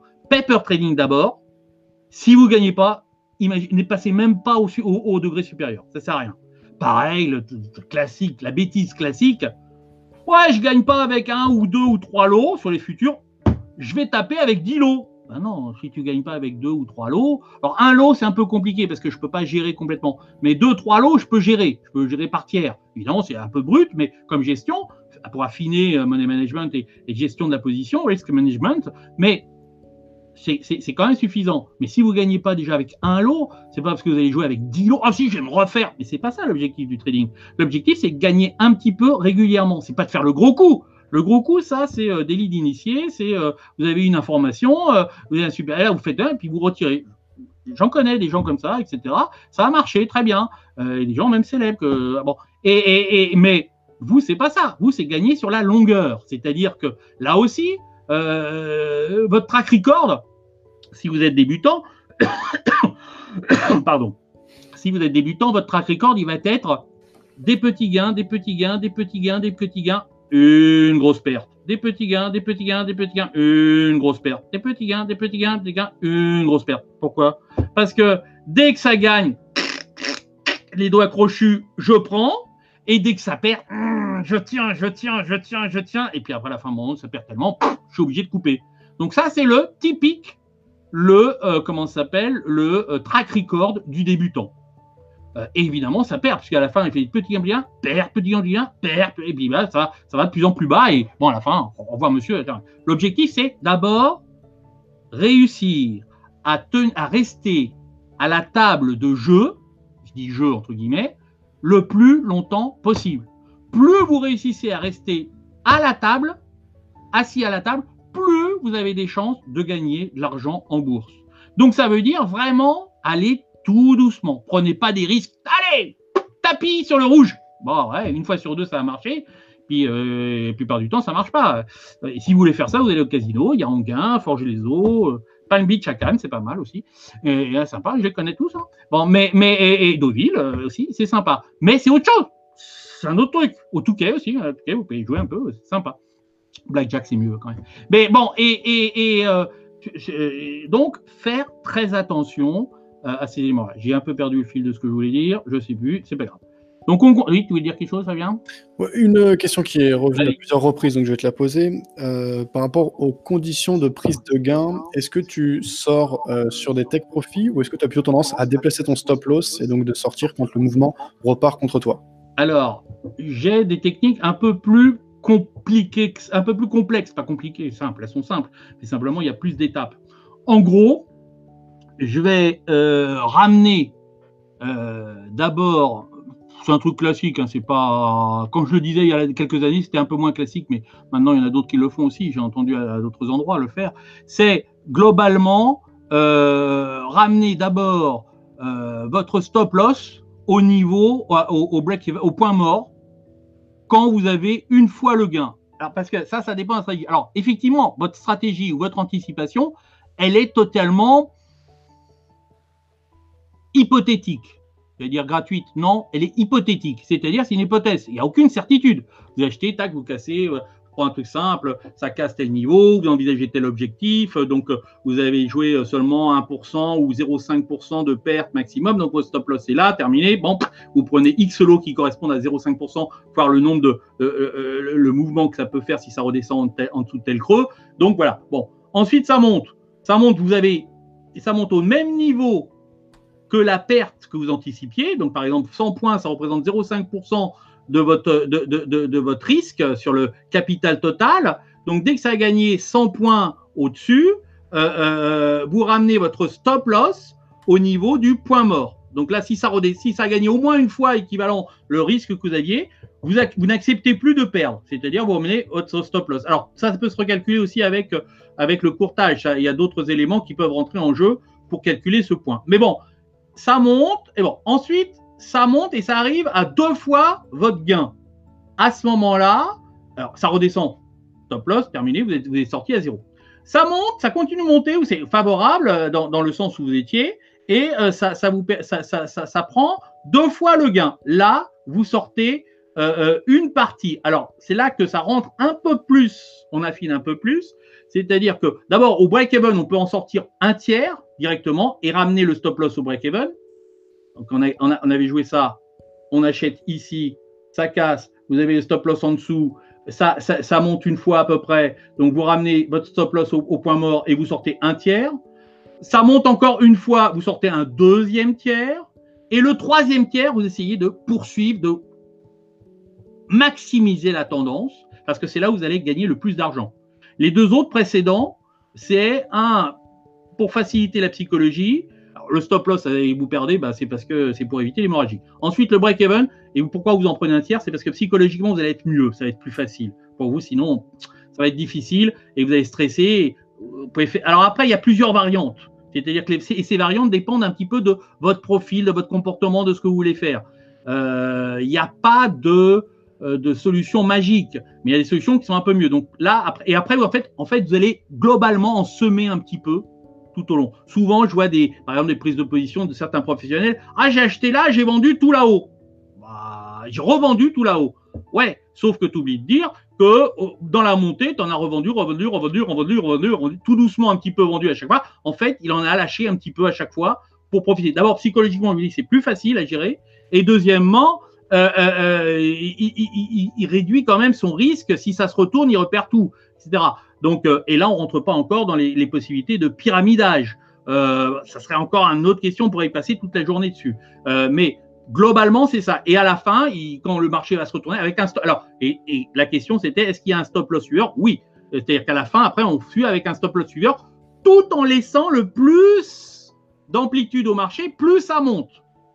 Là aussi, c'est difficile parce que plus euh, ça commence à gagner, évidemment, on commence à être de plus en plus euh, euh, envie d'en ramasser. Donc, et pour, pouvoir en lancer une petite, pouvoir en semer une petite partie, là aussi, ça va mieux. Mais plus ça monte, plus il faut laisser le marché vivre. et, il vient d'avoir forcément avoir de la volatilité et vous allez vous risquer de vous faire toucher par, un marché qui, bêtement revient un peu. Si vous n'avez plus rien, plus beaucoup de l'eau et que vous avez déjà beaucoup gagné un petit peu sur toute la hausse, il faut lui laisser un peu de l'espace sans revenir en gain, mais en, essayant de, euh, préserver vos gains, mais, mais euh, pas, pas jusqu'à une perte quand même. On a aussi un, un, un, paramètre qui peut, être, qui peut jouer, qui peut vous aider aussi à réfléchir comment vous jouez, c'est que vous ne laissez pas une euh, position vous faire, quand vous gagnez, vous ne reperdez pas plus de 30 ou 33%, un tiers des gains. Par exemple, ça continue à monter, ça monte, ça monte, vous, gagnez, vous gagnez 100. Bah, euh, si, le marché redescendait et que vous, arriviez à, à, 70 de gains seulement, donc vous aurez perdu 30, bah, vous stoppez, c'est fini, vous sortez. C'est-à-dire que vous n'acceptez pas de perdre plus de 30% sur la position, sur la position, sur ce que vous gagnez, pas sur le marché, pas ce que fait le marché, il perd pas 30%, mais c'est ce que vous gagnez par rapport à votre position. Vous aviez donc le marché continue de monter, monter, monter, vous arrivez à un chiffre qui est 100 par exemple, je prends un, truc simple. Si le marché après il stagne, il revient un peu, il fait, plus que gain de 70, vous sortez vous sortez. Là aussi, après, c'est euh, savoir si vous êtes euh, moyen terme, très, court terme, parce qu'il y en a qui veulent faire fonctionner leur argent plus souvent. Il faut bien comprendre que plus vous allez rentrer, dans le, rentrer, sortir dans le marché, plus vous prenez de risques, euh, moins vous profitez des tendances. alors, évidemment, plus vous êtes dans le marché, plus vous prenez de risques, il y a une tendance qui se, retourne, sauf si vous avez mis un stop loss. Voilà, donc voilà un petit peu les éléments. Pas bien? Ok. Euh, ouais, je vais remettre la webcam. Ça marche. André. Euh, Alors, une question, vas-y. Ouais, ok. Alors, pour les questions, donc ça, on a assez bien répondu. Il y avait une question sur euh, les vagues d'Eliott. Toi, tu es un spécialiste des vagues d'Eliott, mais du coup, pour le court terme, tu ne l'appliques pas. C'est pas quelque chose qu'on peut appliquer. C'est plutôt pour du moyen long terme. C'est sûr que non. Non, non. J'applique même sur d'une minute. Sauf que là, comme tout à l'heure. Non, non, non. Oui. Alors, je suis un spécialiste d'Eliott. Oui. Euh, euh, j'ai quelques, quelques, quelques éléments, quelques découvertes. C'est découvertes, c'est un grand mot. Euh, quelques avancées, quelques manières de faire qui, à mon actif, qui sont vraiment typiquement ma marque. J'adore Elliott, c'est certainement ce que j'ai. Là aussi, ce qui m'a impressionné le plus comme méthode. Linda, elle, elle, utilise pas Elliott. Alors j'aime bien Linda, mais elle n'utilise pas Elliott. Bon, il y en a d'autres. Je me suis engueulé un peu, accroché, engueulé, sympa, de manière sympathique, avec euh, Bob Prechter, je l'avais fait venir en 2005, je crois. J'avais aussi euh, Glenn Nelly. Glenn Nelly, il est... alors moi je suis pour un, aspect, toujours d'analyse graphique, la plus simple possible. Quand c'est compliqué, ça marche pas. De toute façon, même dans n'importe quoi, hein. Quand c'est compliqué, une stratégie, est-ce que euh, politiquement, machin, il va gagner parce que l'autre, vous avez toutes les chances d'échouer dans votre perspective. Euh, même si j'ai racheté du Macron parce que je pense que de 20, et j'en ai, je l'avais donné à 20, quand il était à 52, je l'ai donné à 20. Et je rigole pas parce qu'avec d'autres, on fait ce qu'on appelle le MATOP. On avait créé ça euh, sur le MATIF, c'est le marché à terme des hommes politiques. Et un jour, je me suis dit, je vais le faire en, je vais faire un site là-dessus parce que c'est intéressant avec un vrai marché euh, pour acheter et vendre de, par rapport au sondage. Et donc, quand il était à 52, Macron, je l'ai vendu jusqu'à 20. Donc là, et là, je me suis racheté et, je pense qu'il va remonter jusqu'à 40 à peu près, 38, 40. Pas tout de suite, hein, c'est loin. Hein. De toute façon, cycliquement, au moment des présidentielles, tout s'y remonte. Donc c'est, vous avez un cycle, que les marchés cycliques, etc. Ben là, c'est, pareil. Là, vous avez la récolte, ben, la sert euh, au moment des présidentielles, donc tous ils vont remonter. Euh, Macron va remonter forcément. Après, on verra, mais on, en reparle, on a le temps d'en reparler. Et alors, euh, de quoi je parlais? Je ne sais plus. Donc des vagues d'Eliott et de la oui, possibilité à court terme Ouais, je les utilise sur le très très court terme, bien sûr. Sur... Pareil. Et je regarde, ça m'aide, ça me permet de comprendre ce que fait le marché. En, globalement, c'est, ça me permet de situer où, ce qu'on fait les intervenants. Comme je vous ai dit tout à l'heure, quand il s'essouffle, le marché remonte et il vient sur le, la résistance, ben, il faut imaginer que tous les gars, ils ont acheté avant. Donc, ça ne va pas casser d'un coup, à moins qu'il y ait une nouvelle euh, inattendue. Donc, c'est carrément autre chose. Euh, bah, mais, mais, si normalement ils ont payé parce qu'ils pensaient que ça allait monter, force, très grande chance que ça bloque. Surtout après, euh, le marché s'est essoufflé. Donc, forcément, il faut qu'ils reprennent un peu des forces en revendant un peu et puis ils hop, il repart à ce moment-là. Si tout le monde est dans le même sens, c'est pas bon. Et, donc, Elliott, ça me permet de voir où sont les intervenants, même sur le très court terme. Donc, on voit les, astucieux, les initiés, on voit les suiveurs, on voit euh, euh, la zone de consolidation de la vague 4 euh, où c'est la dispute entre les ozos et, entre les professionnels et, le grand public ou, ceux qui ne voient pas le marché. Et puis on sait que c'est la fin globale. Et ça marche pas mal, pas mal. Sauf que plus vous descendez, plus il y a du bruit. Donc des fois, une vague qui va bouger bizarrement, est-ce que je la prends en compte? Je la prends pas en compte. D'abord, vous allez vous dire, est-ce que je la prends en compte? Et puis quand vous voulez pas la prendre en compte, mais attends, euh, ça fait une hésitation. Donc il y a une hésitation. Forcément, une hésitation. On ne sait plus si on doit la prendre en compte ou pas la prendre en compte. On ne sait pas si elle manque. Il peut y avoir aussi des manqués. D'abord, Elliott, il y a beaucoup de, cas rares, ce que je déteste complètement et que j'ai je carte complètement. Si pour mettre des cas rares, des gars, ben c'est, si c'est pas comme ça, ça peut, si ça monte pas, ça peut baisser. on s'en moque un peu. L'objectif, c'est de dire, bon voilà, ça se passe logiquement comme ça. Donc, par exemple, des, corrections, ce qu'on appelle une running correction, c'est-à-dire une correction à la hausse dans, dans, un marché haussier. Donc, le marché monte, il devrait faire une sorte de zigzag à la baisse et repartir. En, en, même temps, je note que le zigzag, c'est un peu ce dont j'ai parlé un petit peu. Ça se recoupe. Hein. Il y a, toutes les méthodes se recoupent à différents niveaux. C'est ce que j'ai marqué sur, l'invalidation. Je n'ai pas fini l'invalidation, mais on va y venir. Et euh, euh, euh je ne sais plus ce que je disais, j'ai perdu. ce, mouvement-là, euh, oui, je ne sais plus ce que je disais. J'ai perdu, perdu le fil. Et, donc, eh ben, c'est d'essayer, ça permet de voir où sont les, différents intervenants en présence et de pouvoir se positionner et, pouvoir profiter plus, plus à même de, la chose. Donc, c'est comme ça que j'utilise les vagues d'Eliott. Vous dire quelque chose, mais je ne sais plus. Pas grave. Ok. Et euh, il y avait euh, une autre remarque, c'était par rapport au fait que ce que tu as expliqué par rapport à la psychologie des, investisseurs, euh, sur la construction d'un mouvement, etc. Euh, du coup, ça, ça s'applique plutôt pour le long terme, mais pour le court terme, les gens ne pensent pas de la même manière. Pour, par rapport à une tendance qui se dessine, on ne pense pas de la même manière à, court terme euh, que sur plusieurs mois, plusieurs années. Parce que, ça, c'est parce qu'on dit, on dit, il y a les groupes qui sont long terme n'interviennent pas sur les mouvements court terme. C'est-à-dire qu'à un moment donné, sur un micro-mouvement, euh, les investisseurs ne vont pas intervenir, ça ne bouge pas. Donc eux, ils vont voir ça à un, niveau différent. Donc par exemple, tout à l'heure, je vous montre, on revient un petit peu, ici, là, ce mouvement-là, il peut être sur du, là, ici, ça peut être euh, euh, quelques minutes, ça peut être aussi plusieurs jours, plusieurs week-ends. plus c'est long, là aussi, plus c'est gros, moins ça fonctionne parce que les gars, ceux qui, ceux qui ont, euh, c'est une intervention sur le mouvement, c'est-à-dire que si c'est vraiment trop décorrélé, euh, euh, ça ne fonctionne pas.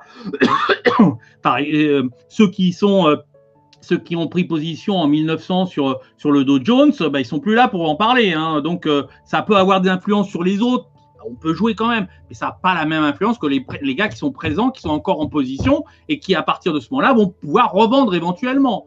Euh, donc, euh, c'est pas tout à fait pareil. Mais sur euh, l'analyse technique, ça fonctionne pas mal. Sur de l'intraday, donc on pourrait aller plus on descend, plus il va y avoir du bruit, mais en dessous de 30 minutes, 15 minutes, ça commence, à avoir du bruit, donc en, descendant. Et au-dessus de, de l'hebdomadaire, ça commence à être décorrélé aussi également. On voit quand même des gros points. On voit les tendances, on voit des, supports, des résistances, bien sûr. Mais, c'est psychologique de voir où ils sont. Bah, il faut qu'ils soient un peu en rapport. Alors sur le, sur le, mais en en quotidien ou hebdomadaire, et puis en 5 minutes, euh, même 5 minutes, euh, les acheteurs qui ont acheté là, ça pourrait être du 5 minutes, et puis ils ont acheté, ils ont acheté, ils sont tous essoufflés. Alors, si ce point-là, par contre, représente un point haut historique euh, de hebdomadaire de plusieurs années, de plusieurs mois. Évidemment, ça peut avoir une, influence, mais on est dans ce cadre-là de, de, réflexion. Et ici, ils vont peut-être tous s'essouffler. Ce groupe d'agents, qui, d'intervenants qui vont agir ici, qui vont stagner, qui vont acheter, etc., eh ben, ils agissent un petit peu dans ce même cadre de, de, de, de comment s'appelle de, de mouvement et donc euh, c'est pas décidé, pas terrible. Euh, ici, tous ceux qui sont essoufflés, qui ils vont agir ici, donc c'est cela qu'on va regarder. Donc euh, ça joue pas tellement à ce niveau-là et, et l'aspect psychologique peut jouer de la même manière faut quand même réfléchir un petit peu, c'est ce qui s'est passé. Comment ça se passe Ou est-ce que ça monte en ligne droite Ça monte pas en ligne droite Est-ce que ça s'essouffle? Par exemple, là, euh, si, avant de monter ici, ça avait stagné un petit peu ici et monté, j'aurais pas la même anticipation que ici, ça va pas casser. Parce qu'il aurait pu un peu, s'il avait stagné un peu auparavant dans sa montée ici, il monte, il stagne un petit peu, il vient là, je me dis, il va peut-être marquer et va peut-être redécoller derrière. Donc, euh, ça peut s'affiner euh, pareillement. D'accord? Autre chose? Non. Ok, alors, bah, on, va essayer de, pas de conclure, mais rapidement, euh, de, euh, pardon, hop, de, voir un peu ça en exemple sur les invalidations et sur le marché. Donc, vous avez par exemple ici, alors on va prendre ça, gribouille, et euh, ici, tu en avais le marché qui. C'est pas ça, là, je l'ai ou pas? Non, ça c'est jaune, hop, voilà, ici. Ici, ça descend Ici, ça descend. Ici, ça commence à remonter. Euh, alors, ici, alors là, vous aviez, vous vous avez deux choses hein, à la fois. Vous avez le mouvement que j'ai, dont j'ai parlé tout à l'heure, mais j'ai dû le montrer, c'est ce que j'ai montré tout à l'heure. Il dépasse en fait le dernier sommet précédent, voilà, à la hausse. Ça, c'est pas l'invalidation. C'est hop, ici, ici, ici, et en fait, il est ici, parce qu'il est plus bas, et c'est pas celui-là, c'est celui-là le plus bas. Si, je vous l'enlève, il est un peu un chouïa plus bas ici, ici que ici. Donc c'est ici ou ici. Enfin, c'est pas pas très grave. Ce mouvement-là est pas très grave parce qu'il reste un peu bloqué, mais c'est plutôt ici qu'il est. Et donc là, on a plus haut sommet, deux sommets. Et donc en fait, c'est quand on dépasse ici que le signal d'achat est favorable. Bon, vous voyez qu'il est monté, ensuite il est revenu retester un peu, il recontinue, maintenant il est comme ça, et là il est en train de faire ça. Voilà à peu près ce qu'a fait le marché. Ça, c'était il y a un jour ou deux, je sais pas. Et alors, mais ce qui est intéressant, c'est que là-dedans, on peut trouver l'invalidation. Elle est où l'invalidation? Eh bien, l'invalidation, elle est ici. C'est-à-dire que si on prend, en fait, ce mouvement lui-même, donc c'est celui-là, euh, on prend le, le, vert ici, on va regarder ça. On ne regarde pas ça, on ne regarde pas la baisse par rapport à la hausse, c'est pas ça qu'on regarde. On regarde cette hausse par rapport à ce mouvement-là et éventuellement la reprise. Donc c'est uniquement ça qu'on regarde. On peut le regarder à deux niveaux. Hein, deux niveaux plus grands, ici baisse et reprise, ou simplement ici hausse et invalidation du retournement. Là, on pourrait imaginer que ici, il y aurait un début de mouvement, et puis ici, il y a un retournement, et c'est marqué retournement. Comment il est marqué ce retournement? Ben, Il correspond à ce que j'ai dit tout à l'heure. C'est cet exemple-là. C'est-à-dire que le marché monte, il fait Z, il fait 1, il fait A qui est plus bas que Z. Donc on a également nos deux, euh, euh, euh, mouvements. Si ici, il remontait et il vient casser comme ça, il n'est pas bien dessiné, les pointillés là qu'il y a. Si ici, il vient casser, on a notre, notre retournement, c'est pas invalidation, on a notre retournement. Alors, suivez bien. L'invalidation, en fait, c'est que, donc ça, je, vais le remontrer autrement pour qu'on comprenne. Ça, c'est, c'est, c'est ça. Voilà, c'est ce truc-là. Or, si ce truc-là, il va, mais dans l'autre sens. Ici. Donc, il casse, on a les deux, et il aurait dû casser, et ça, ça aurait marqué le retournement. Si on avait cassé ici A, tout ce truc-là, on aurait cassé le support, et là, on aurait eu le signal. Et le signal s'invalide parce qu'il repart à la hausse, et là, on a un gros signal d'achat qui est celui-là. C'est-à-dire que ici, quand on repasse, quand on, a ici ce mouvement qui monte, ici, on a, on a un sommet là, on a un, autre sommet là, on a un creux là, on a l'autre creux là. Si ça venait à casser ça, on aurait un retournement et ça partirait à la baisse, ça serait signal de vente. Mais il casse pas.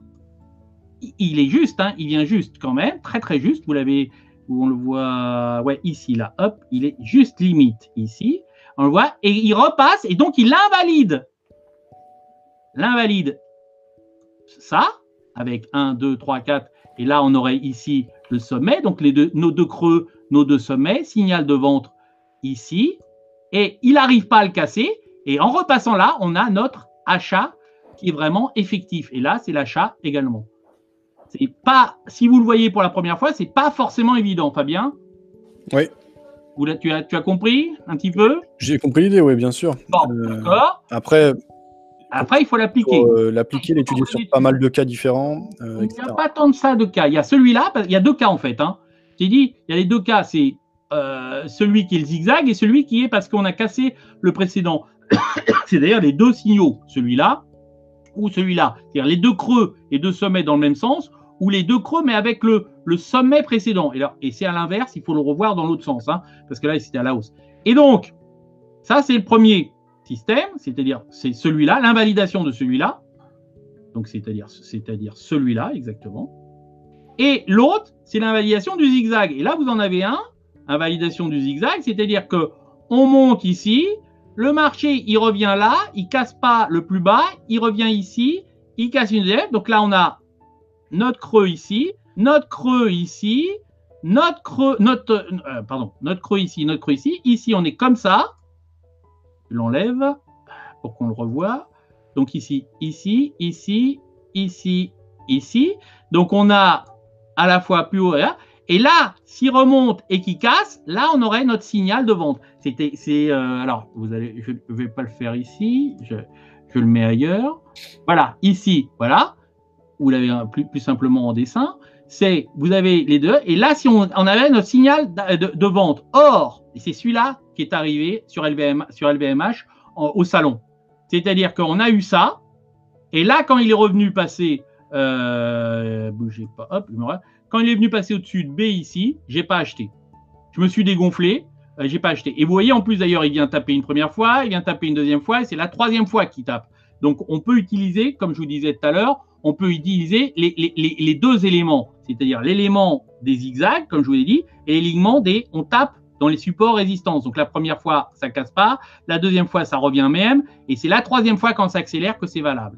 Donc vous voyez la manière de lier à la fois le comportement de la tendance, le comportement des creux des sommets et les comportements des supports résistance. Et c'est en liant les deux que vous arrivez à avoir à limiter les faux, les faux au départ, les, les, les, les erreurs. Donc là, vous avez, et ça, ça marche très bien. Et ça, je ne l'ai pas pris. Et donc après, et donc là, par exemple, faudra voir ce que fait le marché. Là, pour l'instant, il a fait ça, et là, il est en train de, il est en train de décoller. Donc, ça serait, ça serait, c'était favorable d'acheter là également. Donc ça, il y avait l'invalidation de celui-là et l'invalidation ici qui est celui-là, il est plus compliqué. C'est toujours plus compliqué quand le, le, le, creux, il est dans le, le, mouvement. Là, il y a un mouvement de hausse, mouvement de baisse, et là, on a le creux précédent, il est ici, et l'autre, il est ici, et là, il est ici.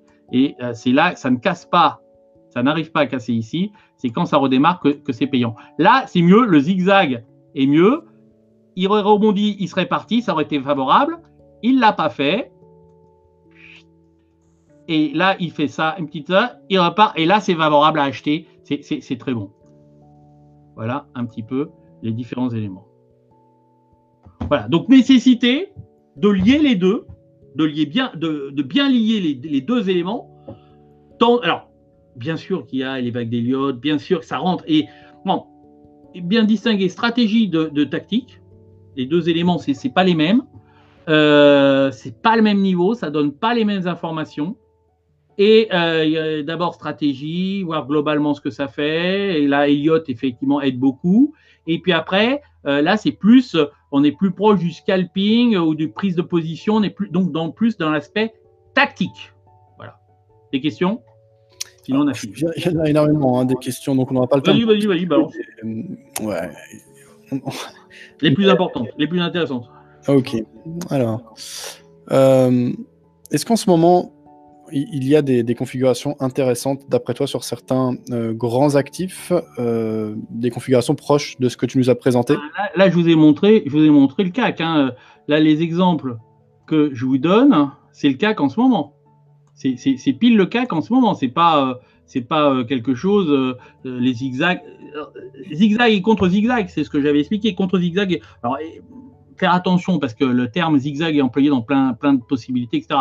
Mais zigzag et contre zigzag, c'était ça. C'est ce que j'ai fait en septembre et que je vous ai présenté. Support raison. Et là, ce que je vous ai montré, bah, c'est typiquement sur, le CAC. C'est ce qui est en, fait, en, en, train de faire le CAC. Donc là, par exemple, regardez, on a ici le mouvement qui descend. Il commence à remonter. 1, 2. S'il commence à repasser là-dessous, ça serait très mauvais ce serait très mauvais et ça pourrait être un retournement et un signal. Donc on va essayer de regarder et voir comment ça se passe. Là, il faudrait qu'il, là il est venu, donc là il a fait une, la première fois il est venu un petit peu en, dessous du, de, la résistance, il a bloqué, là il revient un petit peu, il revient, c'est la troisième fois, la troisième fois où il va taper et s'il y a une accélération, c'est là qu'il faudra acheter. Il faudra acheter, pas pour aller. Alors là, ça permet de savoir pour Elliott, c'est que Elliott, on va aller par là, quoi, à peu près vers euh, c'est 4900. Euh, hop, on va descendre un peu voilà, vers 4950 à peu près. Ça, c'est calculé euh, à, la va-vite, qui sera la vague A d'ailleurs. Euh, calculé. Alors après, on peut faire un rectangle, on peut faire la hauteur, on peut faire, il y a plein de solutions, etc. Donc là, c'était par exemple l'invalidation, elle était là tout à l'heure. L'invalidation du zigzag, ça c'est très favorable. Tac, il tape une fois, tape, il tape deux fois, la troisième fois, tchoc, en Ça exclut pas qu'il revienne, mais il repassera pas sur le point naturel d'invalidation qui serait ici ou si on prend un gros risque, c'est ici, mais c'est ici le point d'invalidation. Donc hein, là, c'est dangereux, mais on n'est pas encore en risque. Là, pour l'instant, là, il reviendrait, là, ce serait dangereux, il faudrait stopper tout de suite. C'est-à-dire, ça permet également de limiter la casse. Euh, ça ne gagne pas tout le temps. Pas penser également, ah, ça y est, la pierre philosophale, ça va marcher à tout coup. Non, malheureusement, non. Mais ça marche pas mal. Mais ça marche pas mal. Là, ça, c'est clair. Ouais. Donc, soit on casse les, les précédents plus hauts, et à ce moment-là, pourquoi pas penser à une voilà. vers 4950. Si on passe en dessous donc de 4830, ouais, mais c'est un peu plus bas, le plus bas. 820 peut-être, eh bien, ce serait invalidé. Au contraire, ce serait euh, plutôt un mauvais signe. Ok, alors, euh, le, ton point de vue, André, par rapport aux mesures ESMA qui ont limité l'effet de levier, notamment euh, là, au cours de l'année dernière. Est-ce que là pour c'est des bonnes mesures? Et toi en termes d'effet de levier, est-ce que tu en utilises Pas du tout? Et quel conseil tu donnerais à peut-être un débutant par rapport à cela? Alors, les aspects de l'ISMA sur l'effet de levier, c'est une bonne chose. Je sais que plusieurs courtiers n'ont pas apprécié, etc. C'est aussi une restriction de liberté. J'aime pas trop les restrictions de liberté. Je suis ultra libéral. Donc, chaque fois que, pas libertaire, mais libéral, et, chaque fois qu'on fait de la, réglementation, je ne suis pas favorable. Mais pour prévenir les gens, bon, ok, euh, si les gens veulent se brûler les, ailes, c'est leur problème. Moi, j'ai plutôt tendance à. Mais sinon, une bonne, bonne, bonne décision, c'est de dire bah, l'effet de levier au-dessus de, de 20, 30, un effet de levier au-dessus de 20, 30, c'est de la folie. C'est de la folie. Mais personne ne tient. Personne. Il n'y a personne qui fait ça. Dans les professionnels, il n'y a personne qui utilise un effet de levier supérieur. Les effets de levier euh, de le futur CAC, c'est 12, euh, 15 à peu près. Vous pouvez avoir des courtiers qui vous facilitent un peu les, choses, mais, euh, au-dessus, c'est déjà très, très, très, très, très, très périlleux. Alors, si vous augmentez, vous êtes mort. je ne parle pas de 100, 200, 400. le gars, s'il est fou, il est fou. Bon, maintenant, s'il veut le faire, c'est un peu anormal de lui interdire.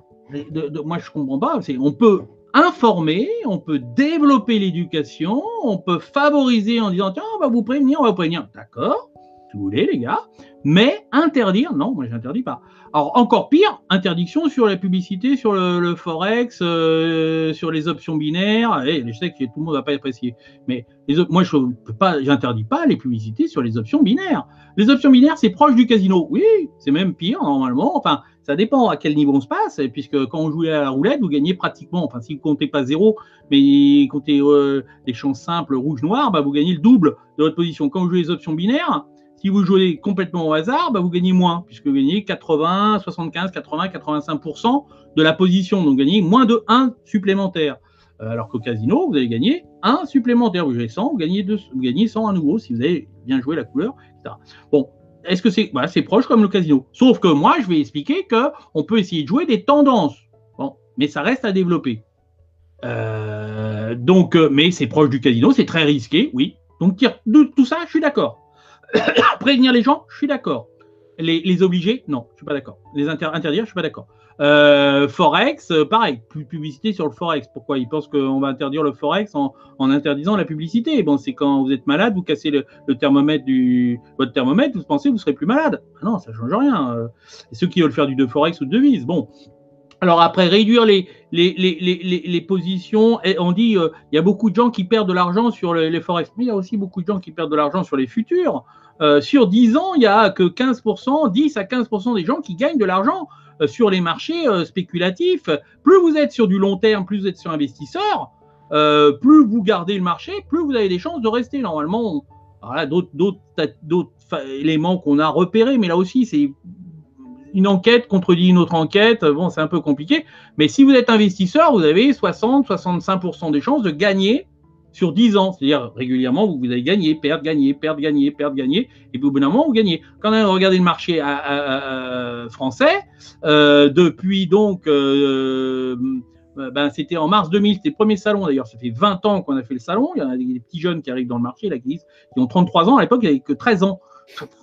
bon, qui est étonnant. Eh bien, à l'époque, on avait, euh, au niveau analyse technique, on avait dit ça dépassera pas les 6000, les, les 7000, ça viendra 6900, 6950, c'est ce que ça a fait. Et derrière, ça va se casser la figure. Ça se voyait, je n'étais pas le seul à le dire, mais il y en avait d'autres analystes techniques qui l'ont vu. Bon, euh, mais si vous regardez sur 20 ans, le marché, il a fait. Si les gars, ils ont. c'est pour ça que ça intéresse moins la bourse aussi. C'est que se disent, ben, on s'est pris des frayeurs et puis au bout du compte, on n'a rien gagné. Ah, si vous aviez joué sur le marché américain, ouais, vous auriez gagné. Sur le marché français, donc tous les marchés quand même. Parce que les dividendes quand même, parce que je crois qu'on regarde en ce moment le, le, CAC 40 on, avec les dividendes, fait, mais, mais, sur les plus Et à condition d'avoir acheté, d'avoir acheté dans les plus bas de, du, ah trading range, et, parce que aurez as à peu près 50% des gens qui ont acheté dans le haut du trading range et, 50% qui ont acheté en gros euh, vers le bas. Donc ça fait beaucoup de gens qui n'ont pas beaucoup gagné et préfèrent faire de l'immobilier. Bah ouais, pour l'instant l'immobilier ça marche mieux, jusqu'au moment où ça va se casser la gueule dans deux ans. Euh, et j'ai fait, alors, alors voilà, là, si, là, si je me mets un peu en, avant, et comme ça, et eh ben, ça va être un peu ridicule, c'est j'ai regardé le marché de l'immobilier, j'ai réussi enfin à avoir les tarifs. Normalement, on a, on n'est pas loin d'une fin de vague et on devrait encore monter deux ans à peu près. Je parle de Paris. Je parle pas des autres. Moi, moi c'est Paris, donc euh, je regarde à Paris. Et, mais là, par exemple, j'ai jamais gagné autant d'argent avec ma, résidence principale que euh, avec mon trading. Là que le duplex, euh, terrasse, etc. Ça, a explosé au niveau, euh, au niveau à Paris que au trading, c'est beaucoup plus difficile. Donc là, je comprends que beaucoup de gens s'intéressent plutôt à l'immobilier qu'à la bourse, et, c'est anormal qu'on soit taxé à ce point-là. Donc la taxe flat, c'est déjà la taxe flat, c'est déjà pas mal mais ça devrait être beaucoup moins, beaucoup moins impacté euh, que ça. Autrefois, on avait un crédit d'impôt quand, quand vous payez, euh, euh, comment ça s'appelle, il y avait différents éléments qui étaient plus favorables. Maintenant, c'est pas le cas. Donc, sur les dividendes que vous, vous, payez, vous pouvez vous payer deux fois les, deux fois les impôts. Il y a double, double taxation sur les dividendes. Taxation au niveau de la société et taxation au niveau de celui qui le perçoit c'est pas, pas normal. pourquoi on ne fait pas une troisième taxe et une quatrième et une cinquième taxe? Et puis, on peut passer aussi. Euh, euh, bon, on va pas faire de politique. Mais il y a trop, beaucoup, beaucoup, beaucoup, beaucoup trop de taxes. Il y a trop d'États, il y a trop d'interventions d'État. Mais ça, c'est politique. Bon, tout, le monde peut discuter, hein, c'est pas obligatoire qu'on soit toujours d'accord. et les choses sont plutôt mal faites au final. D'autres questions? Il y avait euh, une question de Gilles qui demandait si tu avais repéré une épaule tête-épaule sur le DAX à long terme euh, ces derniers temps. Donc, euh, il parlait de 2017 et 2000, à septembre 2018. Et est-ce que c'est quelque chose que tu penses être valide? Est-ce que c'est une figure que, que tu pourrais exploiter? Comme ça, non. Alors, est-ce que je l'ai? Sur le long terme, il dit? Ouais. Il n'a pas précisé l'unité de temps, mais peut-être journalier. ou ouais, je vois ce qu'il veut dire. Ah, il, est en train d'expliquer que. Alors, je vais me mettre avec euh, Gribouille. Hop. Je pense qu'il veut parler de ça, ça et ça. Donc, il est en train de dire tiens, là, il y a peut-être. Euh, il y a peut-être une tête-épaule qui est en train de se former comme ça. Et, euh, et, si ça pète, eh ben, ça pourrait être favorable. Ouais. Euh, avant l'heure, c'est pas l'heure, après l'heure, c'est plus l'heure, quoi. Donc, euh, pour l'instant, c'est encore trop tôt. Je pense que c'est de ça dont il parle.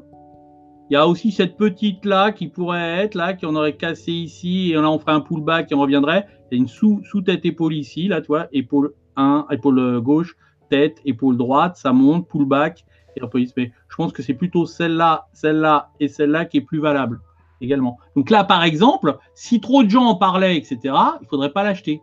Il faudrait attendre que ça, Imaginons qu'on fasse ici une autre, une autre, une autre épaule à, ce niveau-là. Si on casse derrière, si on n'arrive pas à décoller une fois que c'est cassé, le la neckline, l'encolure est cassée, si ça revient derrière, c'est plutôt essayer de vendre. Euh, moi, je la jouerais pas trop tout de suite. Pour l'instant, pour l'instant, je la vois pas. Donc, j'avais attendre un petit peu euh, ce que ça peut donner comme, euh, comme, comme élément. Ok. Ce sera tout au niveau des questions. Euh, André, si on veut te retrouver, donc c'est au prochain salon de l'analyse technique le 5 avril. Tout à fait. Est-ce que tu es présent? Alors, il y a aussi bah, sur les réseaux sociaux, ton compte Twitter, etc., où tu relais souvent des choses. Est-ce qu'on peut te retrouver également sur d'autres supports? Bah, Si vous êtes étudiant à Dauphine, vous me verrez à Dauphine, mais non, non, non. J'essaye pas, j'essaye plus de me concentrer sur mon trading. Et euh, je vous dis, euh, je te dis, si, si, mes analyses sont destinées à mes clients, donc, mais donc ça c'est un peu compliqué. Je les ai tous les jours au téléphone, donc c'est pour ça que jusqu'à 11 h euh, je suis pas disponible normalement. J'ai tout, tout, c'est la plupart des salles de marché. Des fois c'est toute la salle de marché qui a le, qui a, qui a le, mon abonnement. Ils payent pour un abonnement, hein, c'est pas normal, mais impossible de pouvoir faire du copyright, il, se, il photocopie et ça marche. Et des fois, c'est un trader dans, sur une salle de marché et qui veut surtout pas qu'on le dise parce que bon, ça fait peut-être mauvais genre. D'autres le disent, y a tout. Hein. C'est vrai, c'est plutôt des, institutionnels euh, parisiens. Donc, ça me permet d'avoir des anciens. Et puis après, il y a des gens. C'est pour ça qu'il y a souvent les gens de la caisse des dépôts qui descendent sur le, salon, qui viennent voir le salon. BNP, Société Générale, la plupart des banques, etc., qui viennent ou des fois ou un ou des fois toute la salle de marché, il y a tout, etc. Et, et c'est là qu'on peut me retrouver, c'est là qu'on peut discuter le plus souvent avec moi. Sinon, eh ben, euh, sinon je me balade des fois dans les, à droite à gauche, mais, mais, sinon plutôt le 5 avril. Voilà, le plus simple, c'est le 5 avril.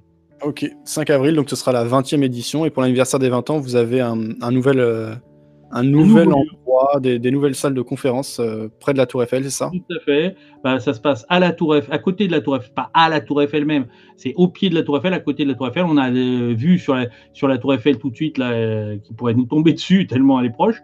Mais également, surtout, ce qui est intéressant, c'est que les, les salles de conférence sont exceptionnelles. C'est-à-dire que, par exemple, la grande salle de conférence, c'est un écran de 7 mètres par 4.